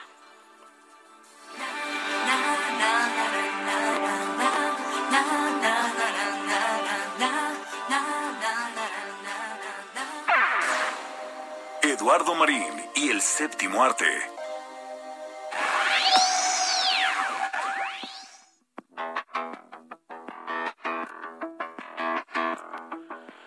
Mi querido Eduardo Marín, muy buenos días. ¿Cómo estás? Hoy, ¿qué nos tienes? Ya te extrañábamos, Marín. Muy buenos días, Sofía Alex, es un gustazo. Eh, pues fíjense que eh, hay atractivas y muy variadas opciones en nuestra cartelera. Miren, este fue el estreno mundial de la nueva película de Spider-Man, Sin Camino a Casa, que resulta pues muy entretenida. Oye, muy ¿sabes que, que justo cuando fue el estreno de, de esta película, que fue el pasado 15 de diciembre, entiendo que fue la... El miércoles el, el estreno. miércoles, la- ajá. sí. No, bueno, yo de repente veía muchos hombrecitos araña y yo, bueno, ¿qué pasó? Y yo veo estreno 15 de diciembre, la premier. Y yo no... Eh, la primera además eh, fue estreno a nivel mundial. Tiene, sí, resulta muy entretenida, tiene espectaculares efectos eh, y es la gran apuesta, otra gran apuesta de la industria, pues para lograr el regreso masivo de espectadores a las salas de cine. Eh, por creo que la recuperación todavía va a tardar mucho, pero va a haber películas como fue el caso de James Bond y seguramente este Spider-Man que sí logren éxito taquillero, pero vamos, la gente está regresando de manera eh, muy selectiva a ciertas películas. Y bueno, mientras lo que vamos a comentar aquí con ustedes, Sofía Alex, es pues otras opciones valiosas de calidad que valen mucho la pena ver en la cartelera, que siguen en exhibición. Dos películas pues más que interesantes, las dos basadas en hechos reales recientes, dos sin duda apasionantes historias. Nos referimos primero a Ray Richard, que es la historia de Richard Williams, el padre de las famosísimas hermanas Venus y Serena Williams, que es un relato pues muy atractivo, muy eficaz, eh, es una historia de tenacidad, de perseverancia y que se enfoca más que en las hermanas, eh, en el personaje del padre, pues cuya determinación logró el insólito, el increíble hecho que sus dos hijas llegaran a la cima absoluta del tenis mundial, Venus y Serena. Y, el, y este complejo perfil psicológico del padre, de este personaje con- que se muestra con virtudes y defectos, defectos, pues está trazado de manera muy puntual y enriquecida por la una actuación brillante, en verdad, de Will Smith, es un actor sin duda muy talentoso y que seguro, apúntenlo como un hecho, recibirá su tercera nominación al Oscar como actor estelar y ahora pues con muy serias posibilidades de conseguirlo. Así que Ray Richard es una película realmente interesante, certera y relevante, porque también es un testimonio social y una crónica de relaciones familiares. Y otra película que sigue en cartelera que vale también la pena y también versa sobre el tema de la ambición individual es eh, La eh, casa. una- exactamente la casa Gucci La quiero ir a ver. Y además, ¿quién está? O sea, ¿no? Es Ah, no, no, efectivamente, el reparto es sorprendente y la, y el, y la historia es verdaderamente apasionante. Eh, eh, fue la trágica historia que envolvió a Mauricio Gucci, el heredero del imperio de la moda Gucci. Y bueno, tiene muchas cualidades la película, siempre atrapa nuestro, nuestra atención, aunque también el relato adolece de huecos y de vacíos, pero siempre es interesante. Y el reparto, como comentaba Sophie, pues es muy destacado. Al Pacino, Jeremy Irons, Adam Driver, Jared Leto, pero fíjense la que, que la que más brilla, la que está deslumbrante es exactamente Lady Gaga en el papel protagónico, sin duda, pues a- a- además de su prodigiosa voz, como cantante, es una actriz de enorme talento, como lo demostró en Nace una estrella, y ahora por esta película de la casa Gucci, pues recibirá seguramente también una apuesta segura, otra nominación al Oscar como mejor actriz estelar.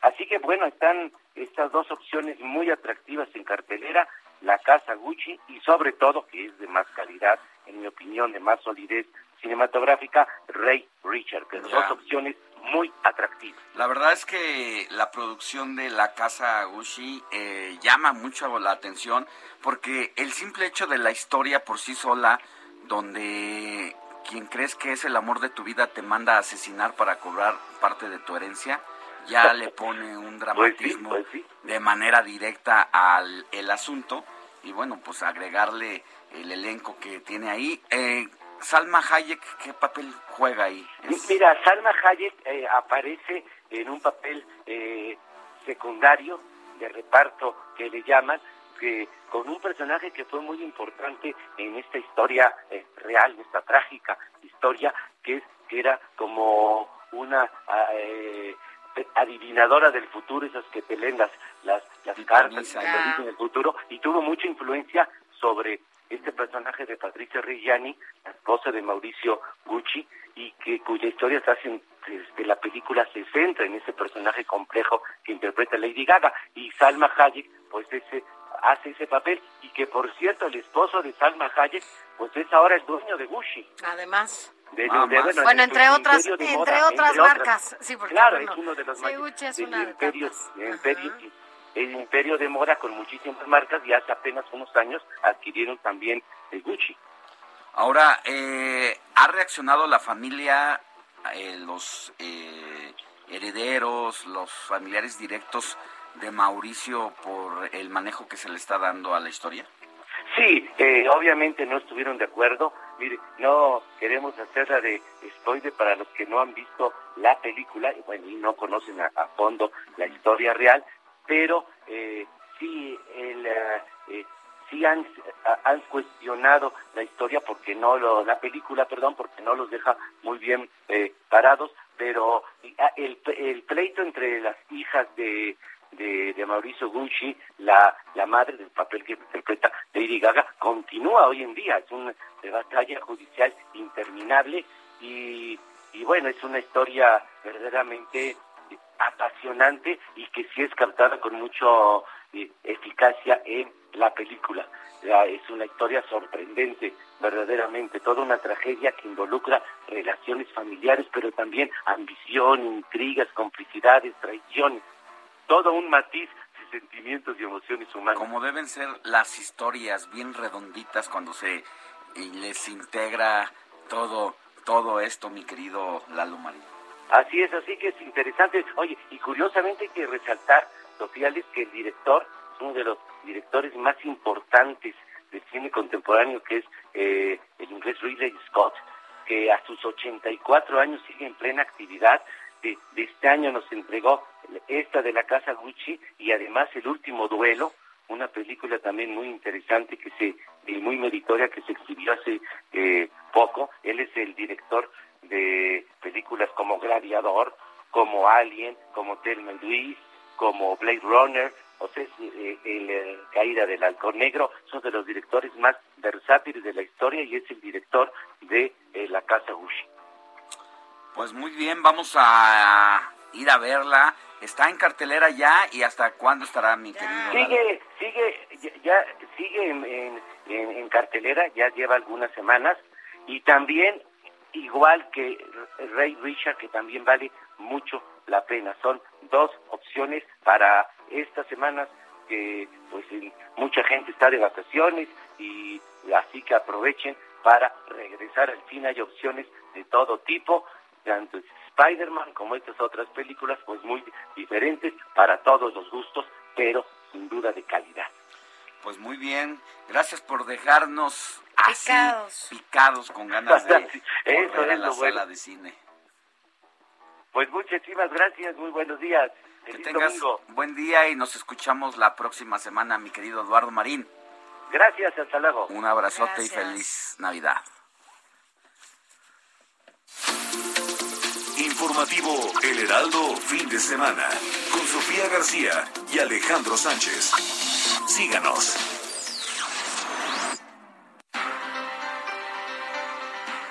Gracias por continuar con nosotros. Son las 8 de la mañana ya con 43 minutos, que es hora del centro del país. Gracias por continuar con nosotros. Mire, vámonos a otros temas, porque, mire, sin duda, el parteaguas aquí en la Ciudad de México, que ha logrado incluso reducir las muertes, ¿no? Por, pues porque cuando la gente, ya sabe, sobre todo en estas fechas, que sale, toma y este y bueno pues de repente se va con, con los amigos pues lleva su coche no y en lugar de ser responsable pues se sale caminando. Digo se sale manejando y pues nada pues siempre termina en un accidente.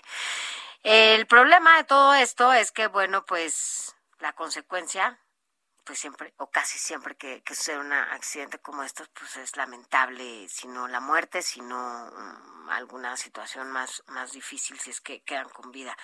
Y este programa se ha logrado ya finalmente, después de el que el Senado lo, lo aprueba, bueno, pues que el alcoholímetro ya simplemente a nivel nacional. ¿Por qué? Pues porque obviamente esto ayuda y contribuye a que si la gente sale y maneja, bueno, pues lo cachen en algún punto donde se ubiquen estos eh, pues, operativos y puedan eh, pues llevárselos, por lo menos que son 72 horas, ¿no? En este caso son 72 horas que se los llevan al torito para que, bueno, para que estén ahí esperando, son tres días, ¿verdad? Y ya más adelante les vamos a decir que ya está la cena, tienen preparada el, torito para el 24 y para el, el 31, pero... que quien tiene toda la, la, información de qué va a pasar, cómo se va a implementar, es nuestro compañero Roberto Martínez, porque como se lo decía, el Senado aprobó ya esta implementación del alcoholímetro a nivel nacional. Vamos a escuchar a Roberto. El pasado 14 de diciembre, el Senado aprobó con 104 votos a favor y dos abstenciones la Ley General de Movilidad y Seguridad, cuyo propósito fundamental es reducir muertes y lesiones graves ocasionadas por accidentes viales, para lo cual establece la obligatoriedad del alcoholímetro en todo el país, además de fijar controles de velocidad máximos en calles secundarias y terciarias, donde se prohíbe rebasar los 30 kilómetros por hora. Las personas que sean sorprendidas manejando bajo el influjo del alcohol o cualquier droga, se les retirará la licencia o permiso para conducir por un periodo no menor a un año, o por un periodo no menor a seis meses en caso de conductores de transporte público o transportes de carga. La presidenta de la Comisión de Zonas Metropolitanas y Movilidad, Patricia Mercado, de Movimiento Ciudadano, explicó que se busca reducir al máximo posible los siniestros viales. Esta ley responde a las conductas de riesgo asociadas a los hechos viales que generan una gran indignación social. De acuerdo con la Secretaría de Salud, de cada 10 siniestros, casi 5 ocurren por consumo de alcohol, 3 por exceso de velocidad y 2 por distractores como los teléfonos celulares. Por eso es que hemos incorporado medidas mínimas de tránsito, como los límites de alcohol, el uso del cinturón de seguridad y sistemas de retención o los límites de velocidad determinados por categorías de las vías. También el senador morenista César Cravioto aseguró que la mejor manera de prevenir muertes es que no haya conductores que estén manejando bajo los efectos del alcohol. También en la ley se habla de otro tema fundamental. Todas las ciudades de este país tienen que tener el programa de alcoholímetro. Tenemos que prevenir muertes y la mejor manera de prevenir muertes, entre otras, es que no haya eh, conductores que estén manejando con el influjo del alcohol. Aquí se ha demostrado en la Ciudad de México que el alcoholímetro salva vidas y queremos que en todo el país el alcoholímetro sea obligatorio. Por eso, en las próximas fiestas, si tomas, no manejes. Siempre toma precauciones. Pide un taxi propone un conductor designado o simplemente no consumas alcohol. Salva tu vida y la de los demás. Para el informativo de fin de semana, Roberto Martínez. Gracias, Roberto Martínez. Exacto, si usted toma, no maneje. Ya ve que pues ahora están los los operativos y es importante no hacerlo. Además es un tema de responsabilidad. ¿no? ¿Para qué, para qué exponer su vida? Y si va con alguien más, peor. No, no lo haga. Y ahora vamos, tenemos en la línea telefónica a la diputada federal suplente del Distrito 23, Brisa García, porque ya le decía Roberto Martínez, el Senado de la República ha aprobado este programa que inició en la Ciudad de México y se ha ido expandiendo a otros estados, pero ahora ya es una medida nacional que el objetivo es reducir los accidentes, pero sobre todo las muertes. Diputada Brisa García, buenos días, ¿cómo está? Hola, muy buenos días, Sofía, Alejandro, los saludo con gusto a su amable auditorio también. Así es, pues el Pleno del Senado aprobó en lo general y particular la nueva Ley General de Movilidad y Seguridad Vial, justamente para pues lo que acaban de mencionar, ¿no? Reducir este pues todas las muertes y lesiones graves ocasionadas por, por los mismos accidentes viales, entre otras entre otros temas que tocó que tocó la ley. Ahora, ¿qué sigue para que esta efectivamente se pueda implementar como se lleva a cabo acá en la Ciudad de México? Para que así se logre, pues, en todo el país, en cada uno de los estados. Exactamente, lo que busca la ley pues fue ahora implementar eh, lo que se venía eh, haciendo eh, a grosso modo ahí en la Ciudad de México, pues ahora que también se aplique tanto a nivel municipal como en todos los estados, ¿no? Sería como pluralizar y unificar este tipo de, de reglamentos, ¿no? Entre ellos pues es parte del uso del alcoholímetro, la aplicación del alcoholímetro en todo en toda la República Mexicana. Así es, escuchábamos en la nota que buena parte de los de los, homicidios, de los homicidios imprudenciales, de los accidentes que ocurren por lo menos en la Ciudad de México, la mitad, cinco de cada diez, están relacionados precisamente con el, consumo del alcohol. Y no se diga en estas fechas, el maratón famoso Guadalupe Reyes, que pues prácticamente incita a las personas a echar el trago, la copa y de manera irresponsable después tomar el volante, pues nos hacía obligatoria la necesidad de pues poner límites a esa mala práctica, diputada. Exactamente, pues así como lo menciona, aparte de las cifras, imagínense, son 44 vidas que se cobran al día por este tipo de accidentes viales, donde de 10 siniestros, 5 siempre por, por consumo de alcohol, o sea, estamos hablando del 50%, ¿no? Y esta es una ley bastante importante y creo que, que, es importante mencionarla porque, pues, además de normar el derecho a la movilidad, ¿no? Todo el acceso, lo que mencionaban en, en la nota, eh, también pues hacía falta un mandato para los estados y municipios, porque es bien claro que esto del alcoholímetro pues solamente lo veíamos en la Ciudad de México. Yo que viví un tiempo en la Ciudad de México y ahora estoy viviendo en el Estado de México, en un municipio que, que es grande en territorio, pero pequeño en población, pues no, no se, la gente no está acostumbrada ni siquiera, creo que desconoce el uso del alcoholímetro. Entonces, eh, pues esta esta ley, estos cambios que se están haciendo, pues creo que sí van, van a ayudar bastante en reducir este tipo de accidentes y de muertes. Es importante porque además es un acto de responsabilidad, diputada, y sí creo que muchas veces hace falta, ¿no? Que se implementen este tipo de, de normas para que la gente de verdad tome conciencia, porque es el temor incluso ahora hasta de caer en el torito, ¿no? Y más allá de que no, es que voy a manejar, no, o sea, el tema es no voy a caer en el torito, eh, no, no traen este chip eh, de, de, la responsabilidad y lo que significa estar al volante eh, cuando te tomas unos, unos tragos de más, ¿no? Entonces, sí creo que, que va, va a hacerle muy bien a, a toda la gente que, que pues de repente no, no tiene conciencia de todo lo que involucra manejar y qué bueno que mencionas esa parte de la de la conciencia, ¿no? Porque además no no es tan digo, ya tenemos la ley, ya, ya va a pasar, ya va a haber todo un reglamento, ¿no? Que tendríamos que acatar, pero creo que parte también de esto, pues sería la discusión, la prevención y la concientización de los ciudadanos, ¿no? De que si bien, pues en, en, como lo mencioné, en la Ciudad de México, en otras ciudades grandes, pues ya están muy acostumbrados a esto, incluso pues ya lo ven como un reto librarse de, del, de los retenes de alcoholímetro, en otros estados grandes, chicos, municipios, pues ni siquiera, o sea, lo desconocen. Entonces, creo que parte es la concientización y creo que tendría que haber una campaña previa a todo esto para que, pues, justamente los ciudadanos la conozcan y, pues, puedan tomar esas medidas, ¿no? Y que sepan el por qué, el por qué se hace ese tipo de, de reglamentos, que es prácticamente, pues, para la seguridad de todos nosotros. Claro, así es. Ahora, otra otro motivo precisamente de estos accidentes viales también tiene que ver con el uso de celular u otros dispositivos móviles. Cada vez son más eh, este tipo de situaciones porque uno mismo, la verdad, llega a cometer eh, el error, la equivocación de ir manejando y con una mano ir medio escribiendo los mensajes y eso es pésimo porque está comprobado que la mente al no concentrarse en el volante es como si estuviéramos manejando ebrios también. Exactamente, sí, toman toman segundos el hecho de que esté uno distrayéndose en el celular de 10 eh, accidentes ocasionados pues dentro de un automóvil eh, tres son por exceso de velocidad y dos son justamente por distractores como el uso del celular. en esta misma ley pues se menciona que obviamente va a haber penalizaciones por el uso del celular, creo que ya las había antes, pero ahora pues creo que van a ser un poquito más exigentes en ese aspecto, a excepción del uso de, de aplicaciones pues ya de manos libres y tal, ahí sí pues no no habría problema, pero pero también la ley contempla este tipo de distractores. De tienen que, ¿no? Entonces se publica la ley y los estados ya están obligados a, adaptar sus normas. Armonizar sus, sus leyes, ¿no?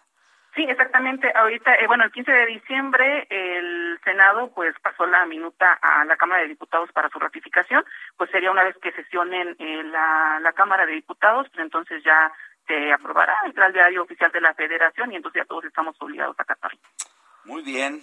Diputada, muchísimas gracias, Brisa García, por haber estado con nosotros y darnos todos los detalles de esta implementación, que solamente falta que la Cámara de Diputados apruebe. Yo creo que no va a haber ningún problema porque todos están de acuerdo, en beneficio, ¿no? La gente. Sí, yo creo que todos estamos en, el mismo sentido, ¿no? De, cuidarnos entre todos. Muchísimas gracias a ustedes, Sofía, Alejandro y a todo su auditorio. Gracias. Gracias. Gracias. Que tenga buen día. Eh, Sofi, nosotros vamos a una pausa. Pero, vamos, a, regresar con todo lo de las aplicaciones y el incremento al impuesto. ¿Usted sabe cómo se lo van a aplicar? ¿A qué aplicaciones se lo van a...? Por si usted pide el súper, alimentos, servicios, ponga atención porque tiene que saber cómo se va a platicar este impuesto, este nuevo impuesto a las aplicaciones de servicio. Pausa.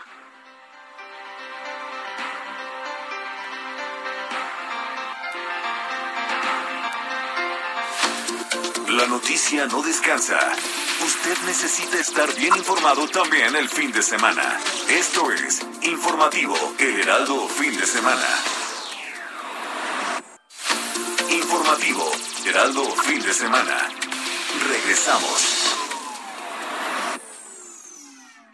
En Soriana, la Navidad es muy de nosotros. Aprovecha que todo el departamento de blancos está al 30% de descuento. Y en toda la juguetería, hasta un 30% de descuento. Sí, hasta 30% de descuento. Soriana, la de todos los mexicanos. A diciembre 20, aplican restricciones. Válido en Hiper y Super.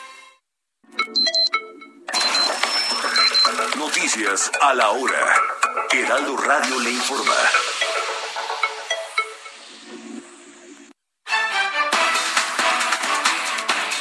9 de la mañana en punto, los aspirantes a la presidencia en 2024, Claudia Sheinbaum y el canciller Marcelo Ebrard, se pronunciaron en contra de la resolución del Instituto Nacional Electoral que dicta el aplazamiento temporal de la revocación de mandato.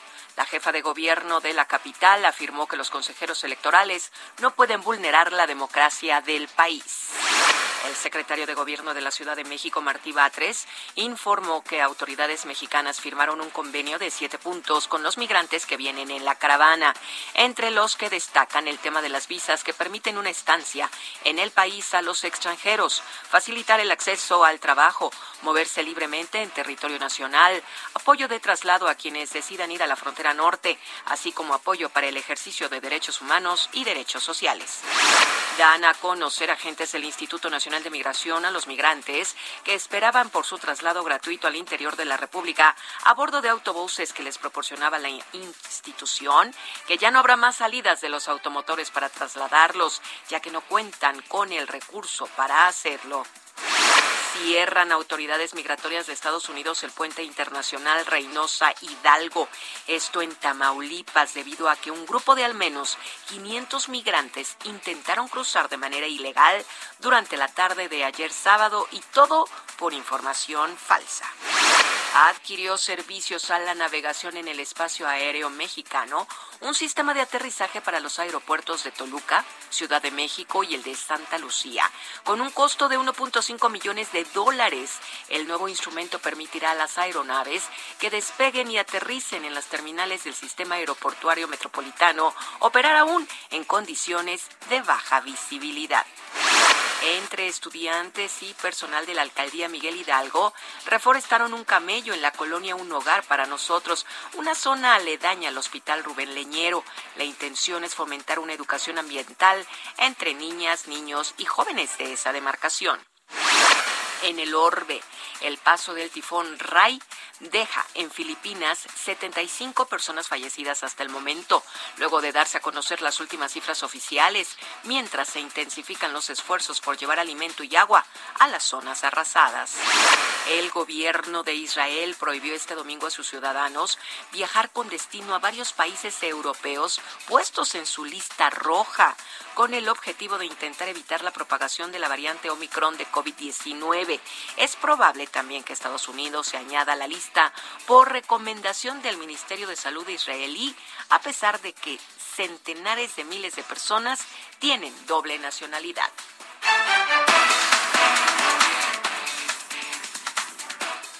Del centro de México. Amigos del Heraldo Radio, los invitamos a que sigan aquí en la sintonía del Heraldo. Y ya saben, todavía tenemos más noticias, comentarios y entrevistas en el informativo que conducen Sofía García y Alex Sánchez. Les saluda Mónica Reyes. Esto fue Noticias a la Hora. Siga enterado.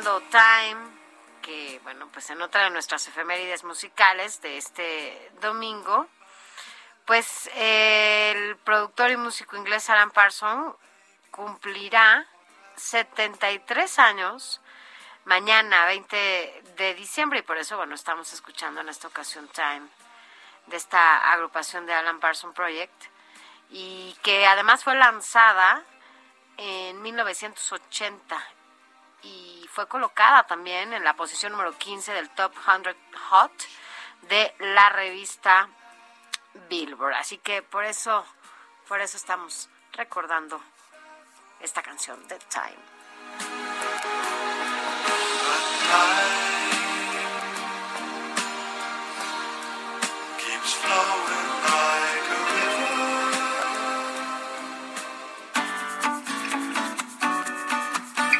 Escríbanos o mándenos un mensaje de voz al WhatsApp del informativo fin de semana 5591 63 5119.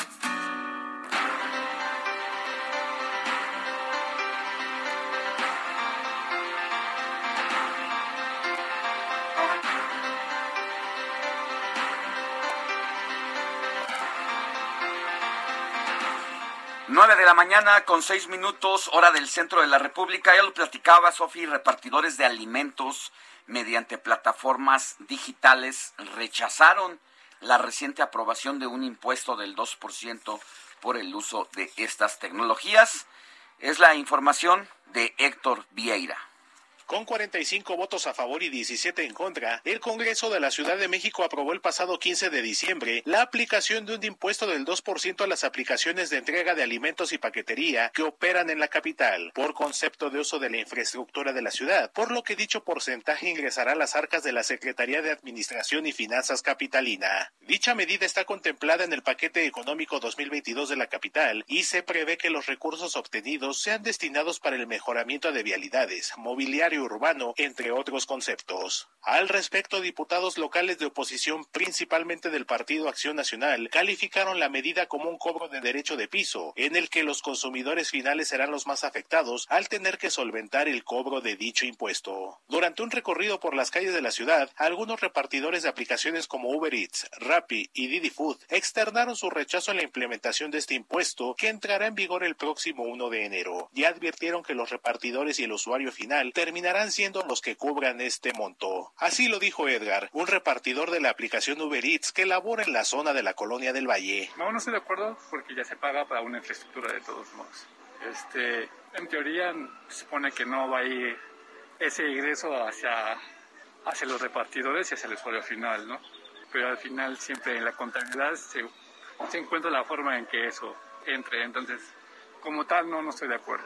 Aunque la aprobación de este nuevo impuesto ha sido tendencia en redes sociales, algunos trabajadores de este gremio lo desconocían. Tal es el caso de Aarón, otro repartidor que al enterarse externó de inmediato su rechazo. No, pues si lo subieron el impuesto, pues nos van a joder, ¿no? Pues sí. No, pues, no, pues sí. Sí, sí, nos van a... Subieron el 2%, pues nos van a joder en el tipo de aplicaciones. Y pues ahora sí que no sabe uno qué onda, qué va a ir a pasar entonces. Pues yo ahora todo lo que pues, puedo decir, ¿no? Igualmente tú ni estaba enterado, yo no estaba yo enterado por, lo, por las aplicaciones. En el caso de los usuarios, también se han pronunciado en contra de la medida, al advertir que además del incremento en el costo de la contratación de este tipo de servicios, principalmente tras la pandemia, los pequeños negocios podrían verse afectados también. Hola, soy Diana Guzmán. Yo a partir de la pandemia sí he incrementado el uso de las aplicaciones de delivery y eh, bueno, de por sí ya tienen un costo mayor al que normalmente tendría si tú vas a hacer la compra. Con este impuesto del 2% creo que sí nos va a afectar a todos, aunque se diga lo contrario. Y pues eh, también considero que va a afectar a los pequeños negocios, que era la única forma en la que podían hacer sus repartos. Entonces, yo no estoy de acuerdo. Informó para el Heraldo Radio Héctor Vieira. Pues ahí está Digan esta controvertida medida, Sofía. Pues sí, digan lo que digan. Yo creo que al final, pues una forma de, pues no, que no les venga tan mal este impuesto, pues sí lo van a aplicar en el consumidor final, ¿no? O sea, digan lo que digan. Mira, no van a acabar asumiendo el costo las plataformas digitales Claro. porque ellas o ellos no pierden. En estos días, ya lo platicábamos desde ayer, cómo el transporte privado de Didi o Uber se ha incrementado de sobremanera y usuarios han denunciado a través de redes sociales el aumento del costo en el servicio, incluso en rutas de poca distancia. Tú decías algo importante. Habitualmente cuando no llegas a usar tu auto, haces traslados cortos. Muy cortos. Unas cuantas cuadras Bueno. de tu casa. ¿Cuánto te gusta? Y voy porque tengo que ir cargando una ¿Un- maleta un y demás. kilómetro? Eh, por lo menos, ¿eh? Un kilómetro. ¿Cuánto te cobra esa? Generalmente te cuesta no más de 40 pesos. Que es la tarifa más Tres- baja. Es la más baja. Y ahora que lo pedí, 119 pesos. O sea, estás hablando de 3, 6, 9... Y yo hice la petición de un Uber también, que normalmente te cobra 200 pesos a una distancia más larga, en 500 pesos. Entonces, las redes sociales estallaron contra estas aplicaciones y de una manera, pues yo digo, un tanto cínica, eh, los gerentes de relaciones públicas de estas empresas han dicho, bueno, trato. las altas tarifas se deben a que hay un aumento importante de usuarios. Eso, entonces- eso no debe ser motivo, porque entonces los taxis se pasarían por el arco del triunfo, las medidas Su- y los ¿cómo? reglamentos y los taxímetros, taxímetro entonces los ya. alterarían. Ah, voy a alterar mi taxímetro porque hay mucha demanda. No, señores, eso no debe de ocurrir y eh, hace falta también ahí medidas para meter a las aplicaciones. Ni siquiera estoy hablando de los de los operadores, porque ellos no tienen la culpa. Ellos eh, se manejan de acuerdo a las políticas implementadas por estas plataformas. Ahora, el tema también, y lo comentas, es que hablar con alguien, con alguien que exista, que viva, un humano, de que no estoy hablando de los choferes, sino de, del personal de estas empresas, como Uber y como Didi, es imposible. O sea, tienes un problema con tu aplicación porque... ¿Dónde das la, dónde, ¿Quién te da la cara? ¿Dónde ves? O sea, todo es a través de, ah, si tiene una queja, llámela, mándela por acá. Y si se te ocurre lograr contactar a alguien, así tienes la super suerte de, de contactar a alguien de estas empresas, bueno, pues es una, son agencias de relaciones públicas que les llevan toda esta chamba a las empresas. Ni siquiera ellos, ¿eh? Ellos tienen cero contacto con la población, con sus usuarios, con quienes les pagamos, ¿no? Sus tarifas y no hay posibilidad alguna. No, pues si tienes problemas, arréglalo por la aplicación. Otra cosa que no sé si te ha pasado, que antes no ocurría. Tú haces la solicitud de un Uber o un Didi y si te en un minuto quieres cancelarlo, ya te, cobran. Te cobran por lo menos una mínima tarifa de 20 pesos. 30. O 30. Y esto no ocurría como también te acuerdas al inicio cuando ocurrió que te ofrecían tu botellita de agua y te trataban como un cliente especial, te hacían sentir una experiencia exclusiva en ese traslado, hoy ocurre todo lo contrario. Entonces, faltan medidas eh, fuertes para someterlos al orden a estos eh, administradores de las aplicaciones, porque ellos son los que se quedan con la ganancia, ni siquiera los, eh, choferes, eh, eh, a ellos les dan lo que quieren. Y lo malo de todo esto es que, aunque, por ejemplo, ahorita que les vayan a cobrar el 2% en algunas, en los repartidores de, de las aplicaciones, el problema es que a ellos no les importa porque lo, lo cobran, lo, van, ajá, se va a pagar desde quien, quien consumamos, quienes consumamos ese tipo de productos o insumos o lo que sea, pues vamos a pagarlo. Entonces, la verdad es que es una lástima porque eh, independientemente de, la necesidad que se tenga de la población, porque se incrementó a partir de la, de la pandemia, pues nada, o sea, ellos siguen tratando a sus usuarios, a la gente que los consume, de la misma manera, ¿no? No tienen ni siquiera... Así es, mira, y siguen las, uno abre el Twitter y siguen las quejas contra Uber por las altas tarifas, por ejemplo, aquí están reportando un ejemplo de un viaje de más de 400 pesos de Polanco a Miscuac, cuando en fechas normales, es decir, que no pueden hacer agosto en diciembre, este viaje pues es de 80 pesos, ahora hasta 400 o de hasta 600 de Tacubaya a Olivar de los Padres. Así que usted, si es víctima de estos abusos, no deje de hacer eh, pública esta denuncia porque es la única forma que se puede llamar la atención. Y evidenciar justamente estos, estos abusos. Pero bueno, vámonos a, a otros temas porque, bueno, pues hay que tener mucho cuidado con lo que viene en enero. O sea, la cuesta de enero siempre es un tema. Y a veces no sabemos cómo administrarnos, cómo o qué porcentaje eh, meterlo, ahorrarlo, no, no tocarlo. ¿Qué hacer. Bueno, pues agradecemos que esté con nosotros José Manuel Arteaga, nuestro editor de la sección Mercados en el Heraldo de México. José Manuel, porque, híjole, siempre se nos pasa la mano en estas fechas, sobre todo cuando estamos gaste y gaste y gaste. ¿Cómo administramos estos recursos, pues, para no estar en enero tronándonos los dedos? ¿Cómo estás? Hola, Sofía, ¿cómo estás? Buenos días, saludo a ti, a nuestro auditorio. Alex, muy buenos días. Y como lo comenta Sofi, eh, los mexicanos, déjenme les comento primero, los mexicanos preparamos para afrontar una de las cuestas de enero más grandes, más grandes en muchos años. Eh, especialistas de la Universidad de Guadalajara consideran que esta cuesta se va a ir hasta junio o agosto del próximo año. Eh, si recordamos, por ejemplo, nos vamos un poco hacia atrás, antes la cuesta de enero pues llegaba a febrero y decías, bueno, febrero ya llegó, marzo ya vamos a recuperar un poquito, ¿no? Y esto va muy delegado de cómo se han movido los precios y los servicios y cómo están habiendo incrementos. Ahorita los escuchaba hablando de los alzas, de las alzas en los Ubers. Y pues hay alzas en muchas cosas. Por ejemplo, la inflación va a cerrar el año. Esto lo estima el Banco de México en un rango de 8%.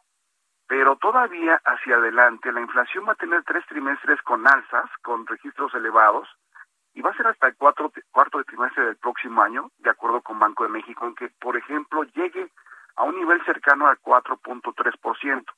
Y como lo comentaba Sofi, pues este hay que hay que prepararse y digamos administrar todos los recursos financieros que tienen eh, para afrontar esta cuesta de enero y uno de ellos es pues aprovechar el aguinaldo, ¿no? El aguinaldo que que lo comentaba uno de nuestros colaboradores hace un ratito, se tiene hasta el día de mañana para que los patrones lo entreguen. Y aquí, por ejemplo, los expertos nos dicen que hay varias cuestiones que hacer. Una, por ejemplo, hay que hacer un presupuesto. Hay que hacer un presupuesto de gasto, hay que hacer una lista de las compras de realmente necesarias que se tienen que hacer, hay que establecer un registro de los gastos necesarios y los gastos innecesarios hacia adelante. En términos económicos se le llama mucho los gastos irreductibles, es decir, todo aquello que aunque pase viento, marea y todo, pues se tienen que pagar, ¿no? Estamos hablando de la luz, del agua, del gas, del mantenimiento, de los de las colegiaturas los que tenemos hijos, del transporte, de los alimentos, por ejemplo, de la hipoteca, quien tiene hipoteca, ¿no? Ese por un lado. Por otro lado, eh, y Alex, pues una parte importante del aguinaldo, en muchas ocasiones, es considerable usarlo para pagar deuda, ¿no? Para pagar deuda y con ello reducir todos esos factores que de repente generan eh, mal, de cabeza para las personas, ¿no? Eh, pagar deuda ya sea en las tarjetas de crédito, ya sea eh, adelantar mensualidades en la hipoteca, ya sea cubrir todos aquellos préstamos que de repente se, se consiguen para ir solventando parte del día a día. Y un tercer aspecto, que es importante lo que nos comentan los expertos, es que si se tiene posibilidades, destinar una parte importante de este aguinaldo a lo que es el ahorro, ¿no? Lo, lo ideal, lo, la, recomendación entre los expertos en finanzas eh, personales es que cerca del 10% del aguinaldo pues vaya al ahorro y que el ahorro hacia adelante pues nos funcione para algunas emergencias, pues funcione para, para, para viajar, para comprar esos eh, productos o mercancías que uno los considera interesantes. Y bueno, pues aquí el, gran el gran tema y lo que lo comentaba al principio, pues no caer en la tentación, ¿no? Muchas veces este uno llega a, a las plazas, a los centros comerciales y ve algo interesante y dice, pues lo tomo, me lo llevo y ahí le damos, digamos, un, un raspón a este aguinaldo que, que es muy indispensable para todas las familias mexicanas, Sofía y Alex. Honestos, ¿a quién le alcanza su salario para ahorrar, no? O sea, por más que quieras, pues no, siempre estás como en déficit y entonces pues recurrimos a veces a quienes pueden tener un crédito en el banco, o sea, una tarjeta que le preste, pues tienes que usar el tarjetazo para estar medio cubriendo algunas necesidades básicas incluso. Eh, es correcto, eh, ahorita que lo comentas el tema de las tarjetas, este, sí, mucha gente se fondea, se fondea vía la tarjeta de crédito. Aquí sí es importante decir que, pues la tarjeta de crédito no no es una extensión de los ingresos, ¿no? Eh, es, digamos, una, un instrumento que se utiliza mucho en el sector financiero Aquí pues lo recomendable es volverse totaleros, ¿no? Si, se puede volverse totaleros, pagar la deuda que se adquiere durante el periodo, ¿no? Eh, es muy importante que nuestros amigos en Radio Escucha, por ejemplo, comprendan bien el uso eh, o el pago de comisiones de intereses que aplican los bancos, porque por de repente se puede ver con una tasa de interés que digamos uno dice, ah, es una tasa de interés baja, pero cuando ya se revisa el CAT, que el CAT es la extensión de todo lo que suma intereses y parte de la deuda, pues eso es, digamos, importante y que tenemos que tener en consideración, pues para evitar esto que lo comentas, Alex, que pues de repente sí se vuelve una situación complicada el uso de tarjeta y que que puede incluso eh, dañar los bolsillos de muchos mexicanos, no, Como dices, que mucha gente lo, lo, lo ve como una extensión de pues de tu salario, porque además también esa es otra, eh, no hay forma en la que pudieran como complementar, ¿no? Incluso los servicios, el pago de servicios si no contaran con esa con ese plástico, ¿no? Es correcto, sí, sí, sí, es, sí, sin ese plástico sí sería, digamos, muy complicado hacia adelante. Y pues aquí la recomendación contra esta cuesta de dinero que sí viene realmente grande, si uno va a las al, al mercado, si va a la plaza, si va a, la misma central de abasto, se puede uno dar cuenta de que los precios pues siguen subiendo y subiendo. O sea, la cuesta de enero sí viene sabrosita hacia adelante. Y, y pues es aquí la recomendación grande es que todos hagamos un presupuesto y ver exactamente eh, los pagos que se tienen que hacer por obligación, ¿no?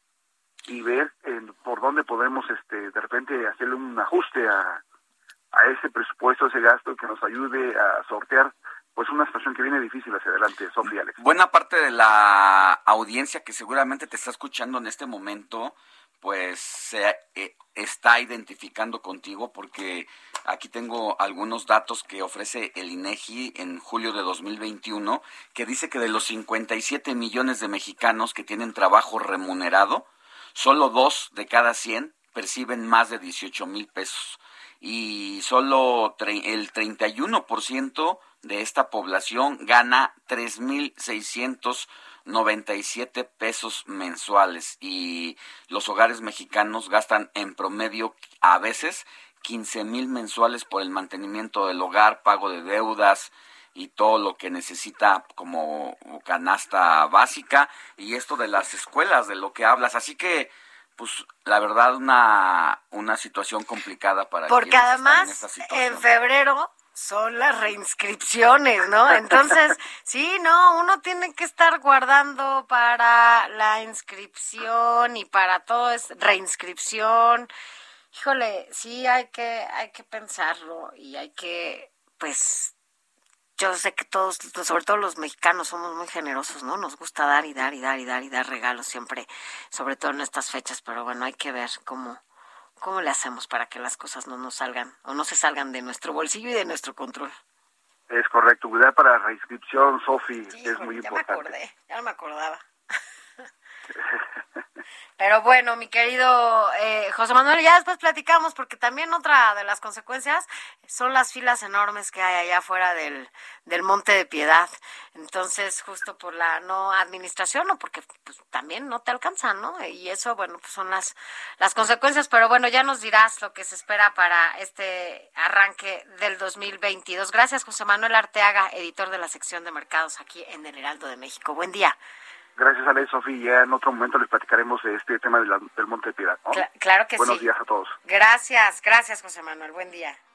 Nosotros vamos a una pausa, pero no le cambie. Ya volvemos con lo mejor de los deportes.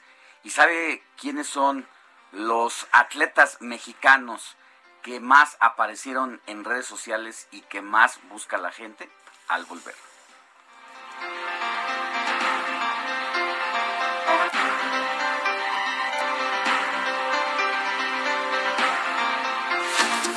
La noticia no descansa. Usted necesita estar bien informado también el fin de semana. Esto es Informativo El Heraldo Fin de Semana. Informativo Heraldo Fin de Semana. Regresamos. Soriana, la Navidad es muy de nosotros. Lleva margarinas y mantequillas La Gloria, Iberia y Primavera, o mayonesas y pastas para sopa de hasta 800 gramos y cremas al pura al 3x2. Sí, al 3x2. Soriana, la de todos los mexicanos. A diciembre 20, aplican restricciones. Válido en Hiper y Super.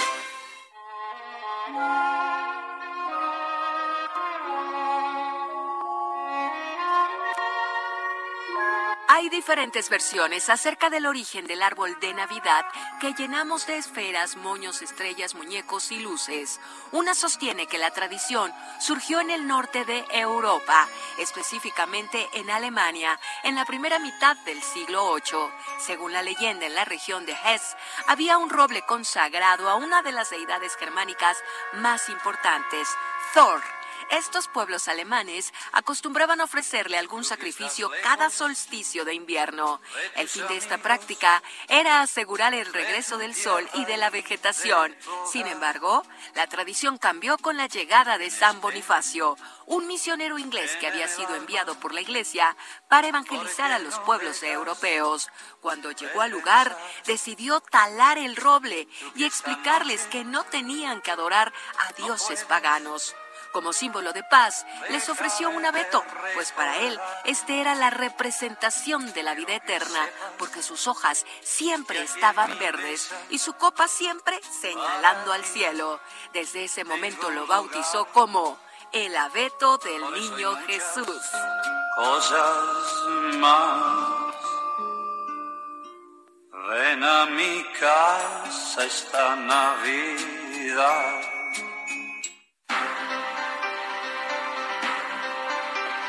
Nueve de la mañana con 32 minutos, hora del centro de la República. Llegamos a el último segmento de este espacio del informativo de fin de semana. Gracias a quienes nos sintonizan desde las 7 en todo el país. Tenemos transmisión en más de 70 ciudades en las 32 eh, entidades federativas. Mire, uno de los temas polémicos de esta semana, además del cobro del 2% a las aplicaciones de servicio, es lo que tiene que ver con el tema del emplacamiento vehicular en la Ciudad de México, esto como parte del paquete económico 2022 que hace el Congreso de la capital del país. Resulta que a fin de obligar a los habitantes de esta gran ciudad que cuentan con un vehículo a que se tengan que hacer su emplacamiento en el lugar de residencia porque se ha detectado que muchos automovilistas se van al Estado de México, se van a Morelos, se van a Guerrero para emplacar allá y pagar o evitar pagar, mejor dicho, la tenencia vehicular. Eso pues le provoca un boquete a las finanzas públicas de la ciudad y es por eso que se han puesto estas medidas. Eh, agradecemos a Carlos Hernández Mirón, es presidente de la Comisión de Hacienda del Congreso de la Ciudad de México, para que nos cuente, diputado, cómo va a operar esta medida, porque parece que todavía en el gobierno de la ciudad no están entendiendo. Uno habla a la Secretaría de Movilidad y nos mandan con finanzas, uno habla con finanzas y nos regresan con la Secretaría de Movilidad y todavía no les cae el 20 de cómo va a aplicarse esta medida que ustedes han aprobado. Muy buenos días. Muy buenos días, Alejandro. Te saludo a ti y obviamente a las personas que nos escuchan.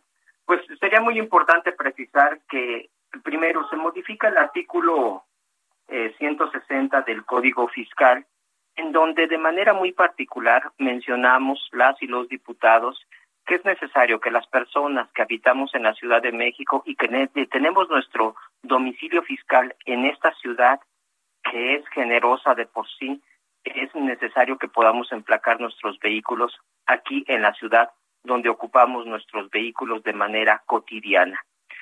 Recordemos también, y esto es información obviamente para la población, que este artículo, esta modificación entre vigencia hasta el próximo año. Lo comento porque tiene este tiempo de gracia el gobierno de la ciudad en sus áreas operativas para que puedan hacer las modificaciones necesarias y obviamente escuchaba que ese móvil, la Secretaría de Movilidad, eh, va a estar implicada en esta situación para que se pueda llevar a cabo un trámite. Sí, a mí me parece que se móvil, en la propia tesorería, la Procuraduría Fiscal, lo primero que tienen que hacer es precisar que en el espíritu de, de la recaudación de la ciudad, todo trámite tiene que tener el principio de ser voluntario. Esto es muy importante, así como las personas que hoy van a tener que vamos a tener que emplacar nuestro vehículo, pues tiene que ser un proceso voluntario.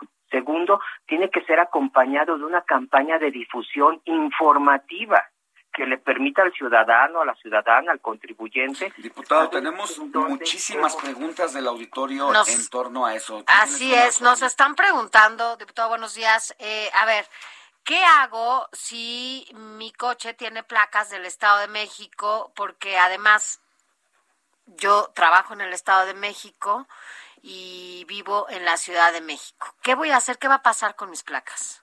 ¿Me van a detener o me van a multar? A ver, sí, hay una cosa que hay que ponerlo. Primero, el, el porcentaje de personas que tienen esa situación no son el total, porque vivimos en la Ciudad de México y muchos vehículos que podían ser de alta gama, eh, como los que hemos sabido que son vehículos que son trasladados eh, en plataformas a Morelos para que puedan tener su trámite vehicular. Entonces sí tendremos que comprender que el universo es completamente amplio. No solamente este caso, sí tiene que haber un y era lo que estaba explicando, eh, era tiene que ir acompañada esta medida de un proceso de difusión amplio para que todos los casos sepan perfectamente cómo se van a conducir, con quién.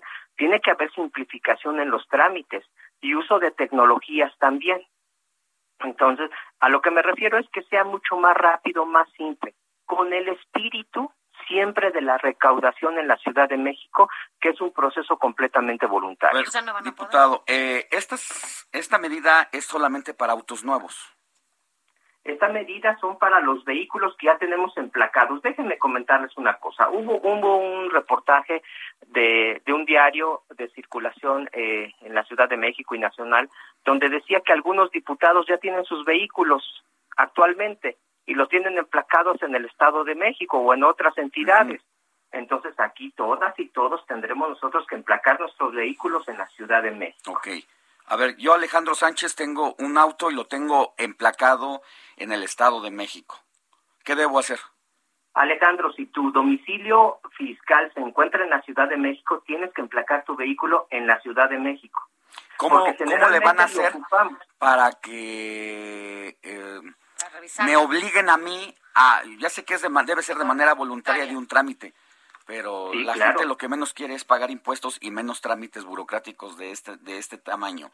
Eh, esto va a empezar a ser, eh, tienen medido ustedes que va a ser una cacería, una, ya me imagino a los policías en cada semáforo cazando al automovilista. A ver, párese usted y, determíneme que su domicilio está en el Estado de México. ¿Cómo, van cómo va a ser eh, la requisa, cómo va a ser la investigación inmediata del automovilista para demostrar que vivo en el Estado de México o no?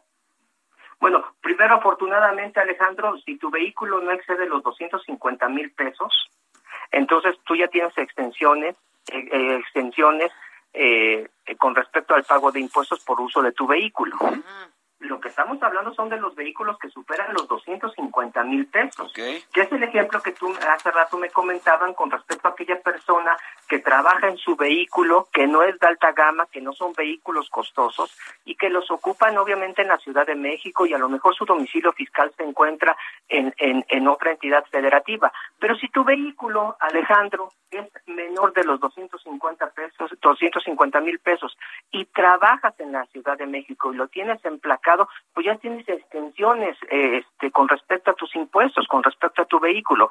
Si tu, tu, tu, vehículo es de alta gama, es mucho más costoso, bueno, pues entonces sí se conmina a que tú, Alejandro, puedas emplacar tu vehículo aquí en la Ciudad de México y pagues los impuestos aquí en la Ciudad de México. Oiga, diputado, pero también hay que decir algo. La verdad es que conocemos mucha gente ¿no? que, que, que no son 200, que va pagando su coche y que son es más costoso de 250 mil pesos. Sí, por eso te digo que es necesario que haya una campaña mucho, muy amplia, informativa, que haya una simplificación en los trámites, porque no va a ser eh, ni requisa, ni tampoco cacería, ni todos estos eh, calificativos que se le ponen. No, no es así. Por eso Pero usted cree, o sea, usted, usted está exonerando ya desde ahora que los policías conocemos cómo es el, el tema, cómo le van a hacer para evitar que los policías eh, se dediquen a la detención y a la revisión de estos automóviles y automovilistas. Sí. Regresaré nuevamente a lo, a lo que he comentado, es todas las instancias de gobierno de la Ciudad de México involucradas en estos temas en donde se tiene que atender a la población tendrán que tener una capacitación y tendrán que tener esta esta campaña de información. Secretaría de Seguridad Ciudadana por supuesto los chicos que están egresando de de las escuelas policiales formados en estos temas. También las personas el tesorero el procurador la Secretaría de Movilidad para que no se llegue a este exceso que se comenta de que va haber requisas de que no no no no va a ser así. No tiene por qué ser así porque nuevamente la hacienda, el contribuyente, lleva a cabo su acción de manera voluntaria. Déjenme darles un dato. En septiembre de este año, eh, la, los ingresos por, por, eh, por pago de, de impuestos había superado las estimaciones aquí en la Ciudad de México. Eso habla de la confianza que le tiene la población directamente al, al, a su gobierno. La gente está pagando sus impuestos y esto nosotros lo, lo tenemos que reconocer y saber. Lo que nosotros decimos es, es necesario que aquellas personas que tienen sus vehículos emplacados en otros estados, en otras entidades federativas, y los ocupan a diario, ocupan esta infraestructura de la Ciudad de México, también tengan que ser este llamados de manera respetuosa a que puedan ellos estar emplacando sus vehículos aquí y más si tienen principalmente su domicilio fiscal. Es un caso eh, diverso, sí, claro, variopinto, por supuesto, pero ante todas estas situaciones tan particulares, la autoridad tendrá que adecuarse, porque es necesario, es una situación de justicia tributaria. Todas y todos debemos de estar colaborando con esta ciudad que aporta mucho y que es altamente. La otra respuesta que queda en el aire, eh, me va a pedir la autoridad, policía, quien me revise, eh, a manera, traigo placas del Estado de México y me, ¿qué me va a pedir para que yo pueda comprobar que efectivamente soy del Estado de México o no? Eh, la credencial de lector, ¿qué me, qué me pide? A, a, mí me parece que obviamente la tesorería tendrá que definir los criterios en ese caso. Me parece que va a estar un tanto alejado de los policías, esa es mi percepción. El, el asunto es que que pareciera que es al vapor esta ley porque no hay reglas todavía que entiendo que van a ser, pero se quedan muchas cosas ahí en el aire y este Alejandro, vacío lo que es explicar, pero de repente no me lo permites mucho porque porque estoy en el uso de la palabra y, este y a, y a lo mejor este tu comentario es directamente. Mira, sí, tiene que haber obviamente todo un proceso que será informativo a la población ese es el espíritu de las diputadas y de los diputados. Esta modificación al Código Fiscal, te quiero decir, que fue acompañada de la mayoría de los, de los partidos políticos representados en el Congreso de la Ciudad de México. No fue una situación de una sola visión, no, fue la inclusión.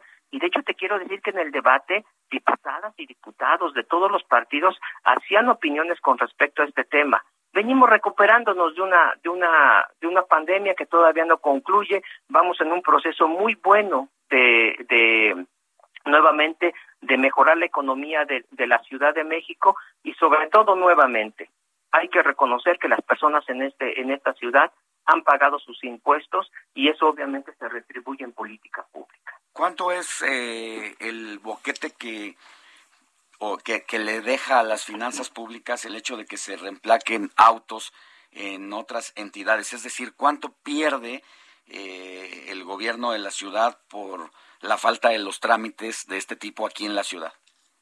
No, no tengo todavía la estimación, pero sí te puedo decir lo siguiente. Mira, tenemos en el Congreso de la Ciudad el Instituto de Investigación de las Finanzas Públicas de la Ciudad de México. Y aquí vamos a revisar no solamente cuánto se pierde, sino cuánto con esta medida podemos recuperar para la atención de las calles, de las luminarias, de, de la infraestructura de la Ciudad de México.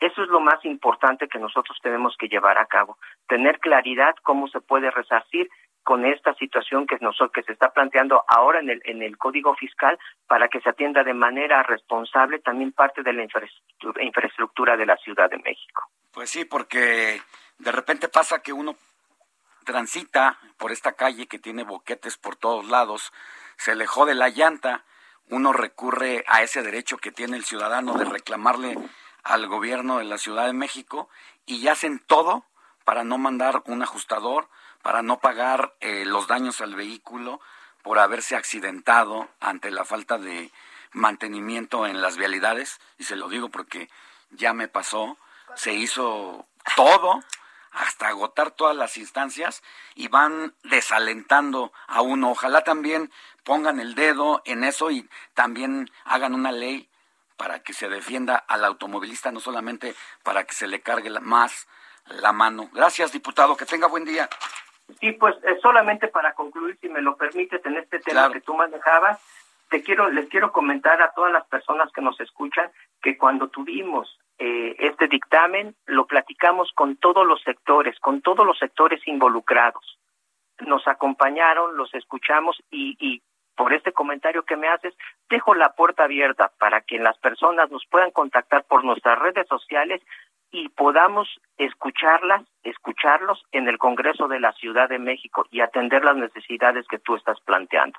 Te agradezco por el espacio, a ti Alejandro, Sofía, muchas gracias y obviamente a las personas que nos escuchan. Gracias, diputado Carlos Hernández, presidente de la Comisión de Hacienda del Congreso de la Ciudad de México.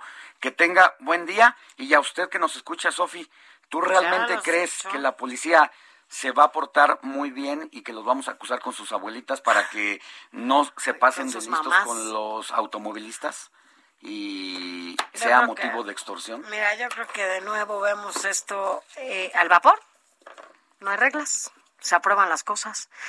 Se dice que se escucha, porque además ahora con el tema de los parlamentos abiertos, pues es donde entra la gente. Pero, a ver, ¿tú sabes cuánta gente va a reemplacar?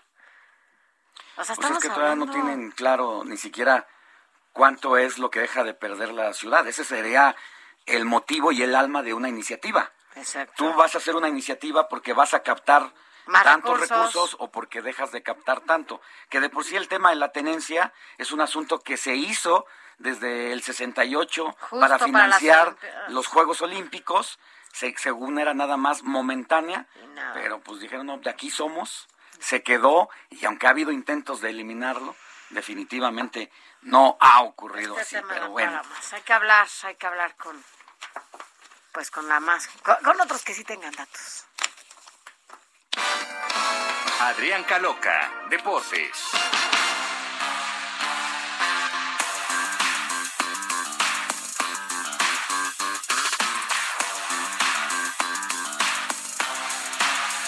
Ya está aquí el más pequeño de este equipo, pero no por eso el que no tenga toda la experiencia y sepa todo de deportes. ¿Cómo estás, Adriancito? Porque además, lo voy a decir aquí, porque ayer nos lo compartieron. Tú desde chiquito tenías claro que lo tuyo, lo tuyo, eran los deportes.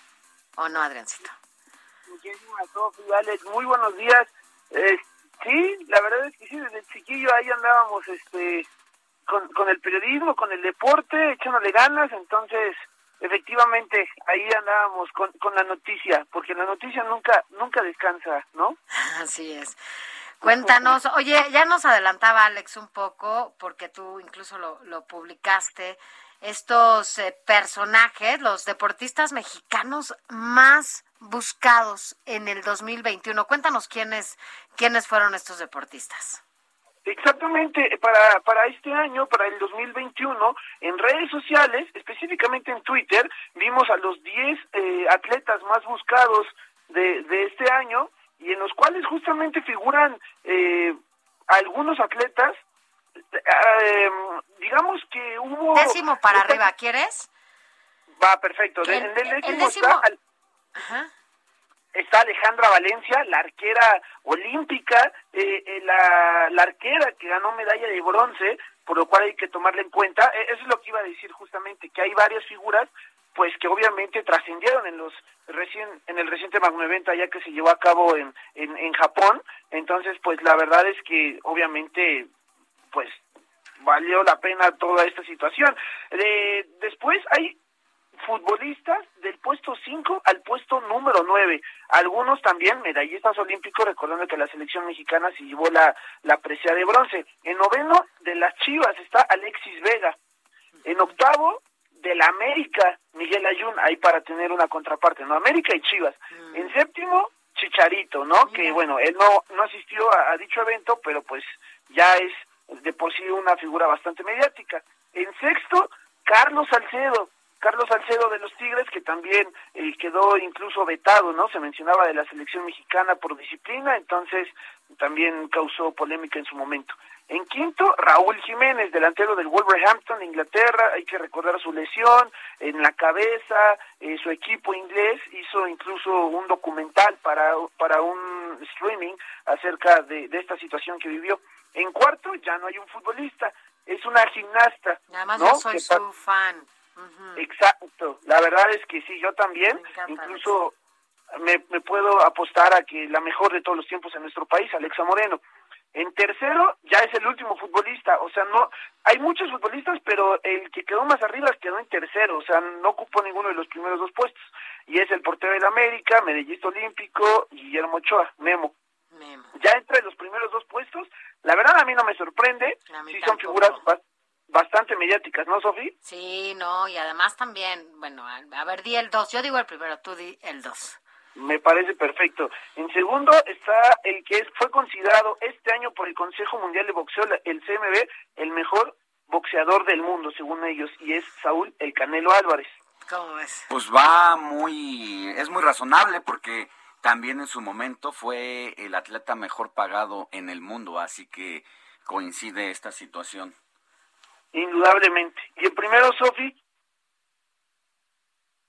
el Checo Pérez, ¿no? El Checo. Así que bueno, pues sin duda una lista interesante, sí destacan más futbolistas que, que otros eh, personajes, pero bueno, los dos primeros lugares son, bueno, el primero Checo Pérez, el segundo el Canelo y es parte de del trabajo que han estado haciendo este todo el año, primer lugar y segundo lugar, pues además son atletas globales, ¿no? Claro, exacto, están efectivamente Oye, en 15 días nos vamos por la birria, ¿eh? Exacto, claro, claro, ya está puestísima, ya está puestísimo ese asunto. Y si me lo permite nada más para cerrar rápido, porque me, me parece algo también, un dato bastante importante, hablando de lo que fue el 2021 deportivamente, bueno, vimos este año campeón tanto a Cruz Azul como al Atlas, romper una racha tanto de 23 como de 70 años eh, respectivamente de, de, de, sequía de título. Y el, y el día de ayer en la noche al Atlante quedar campeón en el estadio Azulgrana, el ex estadio azul este estadio no tenía un campeón, o sea, no veía eh, coronarse un equipo en su cancha desde hace 75 años. Entonces también se acabó esa sequía de títulos. La racha del Atlas también se, se repite acá. Gracias, mi querido. Un abrazo. Un abrazo grande para ustedes. Buen día para todos. Buen fin de semana. Y nosotros ya nos vamos, Sofi. Rápidamente ya está aquí en el estudio porque es lo que sigue, así que no se puede ir. Hiroshi Takahashi, que está aquí con nosotros, para adelantarnos un poquito de lo que viene. Una probadita. Sofi, Alex, muchas gracias. En Periodismo de Emergencia, esta mañana vamos a platicar con Luis Carlos Ugalde, el ex consejero y presidente del Instituto Federal Electoral. Y también va a estar Arturito Ángel, periodista de Animal Político, para platicar más sobre Odebrecht y Emilio Lozoya. Ok, y con Luis Carlos Ugalde diseccionar este tema tan polémico que es la revocación de mandato, eh, el trato que se le está dando en el Instituto Nacional Electoral y lo que está haciendo el partido político en el poder contra los consejeros del INE. Vamos a diseccionar aquí ese tema, mi querido. Ojalá podamos entender más este, este pleito. pasando, Así es, ahí está toda la información, no le cambie, nosotros ya nos vamos, nos vemos la próxima semana. Recuerde, 25 de diciembre, aquí en vivo, la noticia en no descansa. Sofi García. Gracias, Alex Sánchez. Hasta la próxima.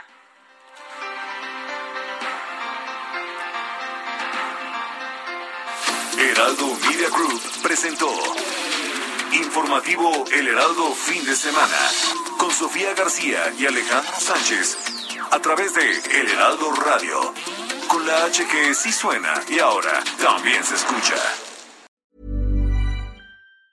Hey folks, I'm Mark Marin from the WTF podcast and this episode is brought to you by Kleenex Ultra Soft Tissues your ally to help tackle your allergy symptoms this season. I love the change of seasons, but nobody loves pollen and all those other things floating in the air that make you sneeze during this nice weather. Kleenex Ultra Soft tissues are hypoallergenic and allergist approved. So fight back against watery eyes and runny noses without worrying about irritating your skin. For this allergy season, grab Kleenex and face allergies head on.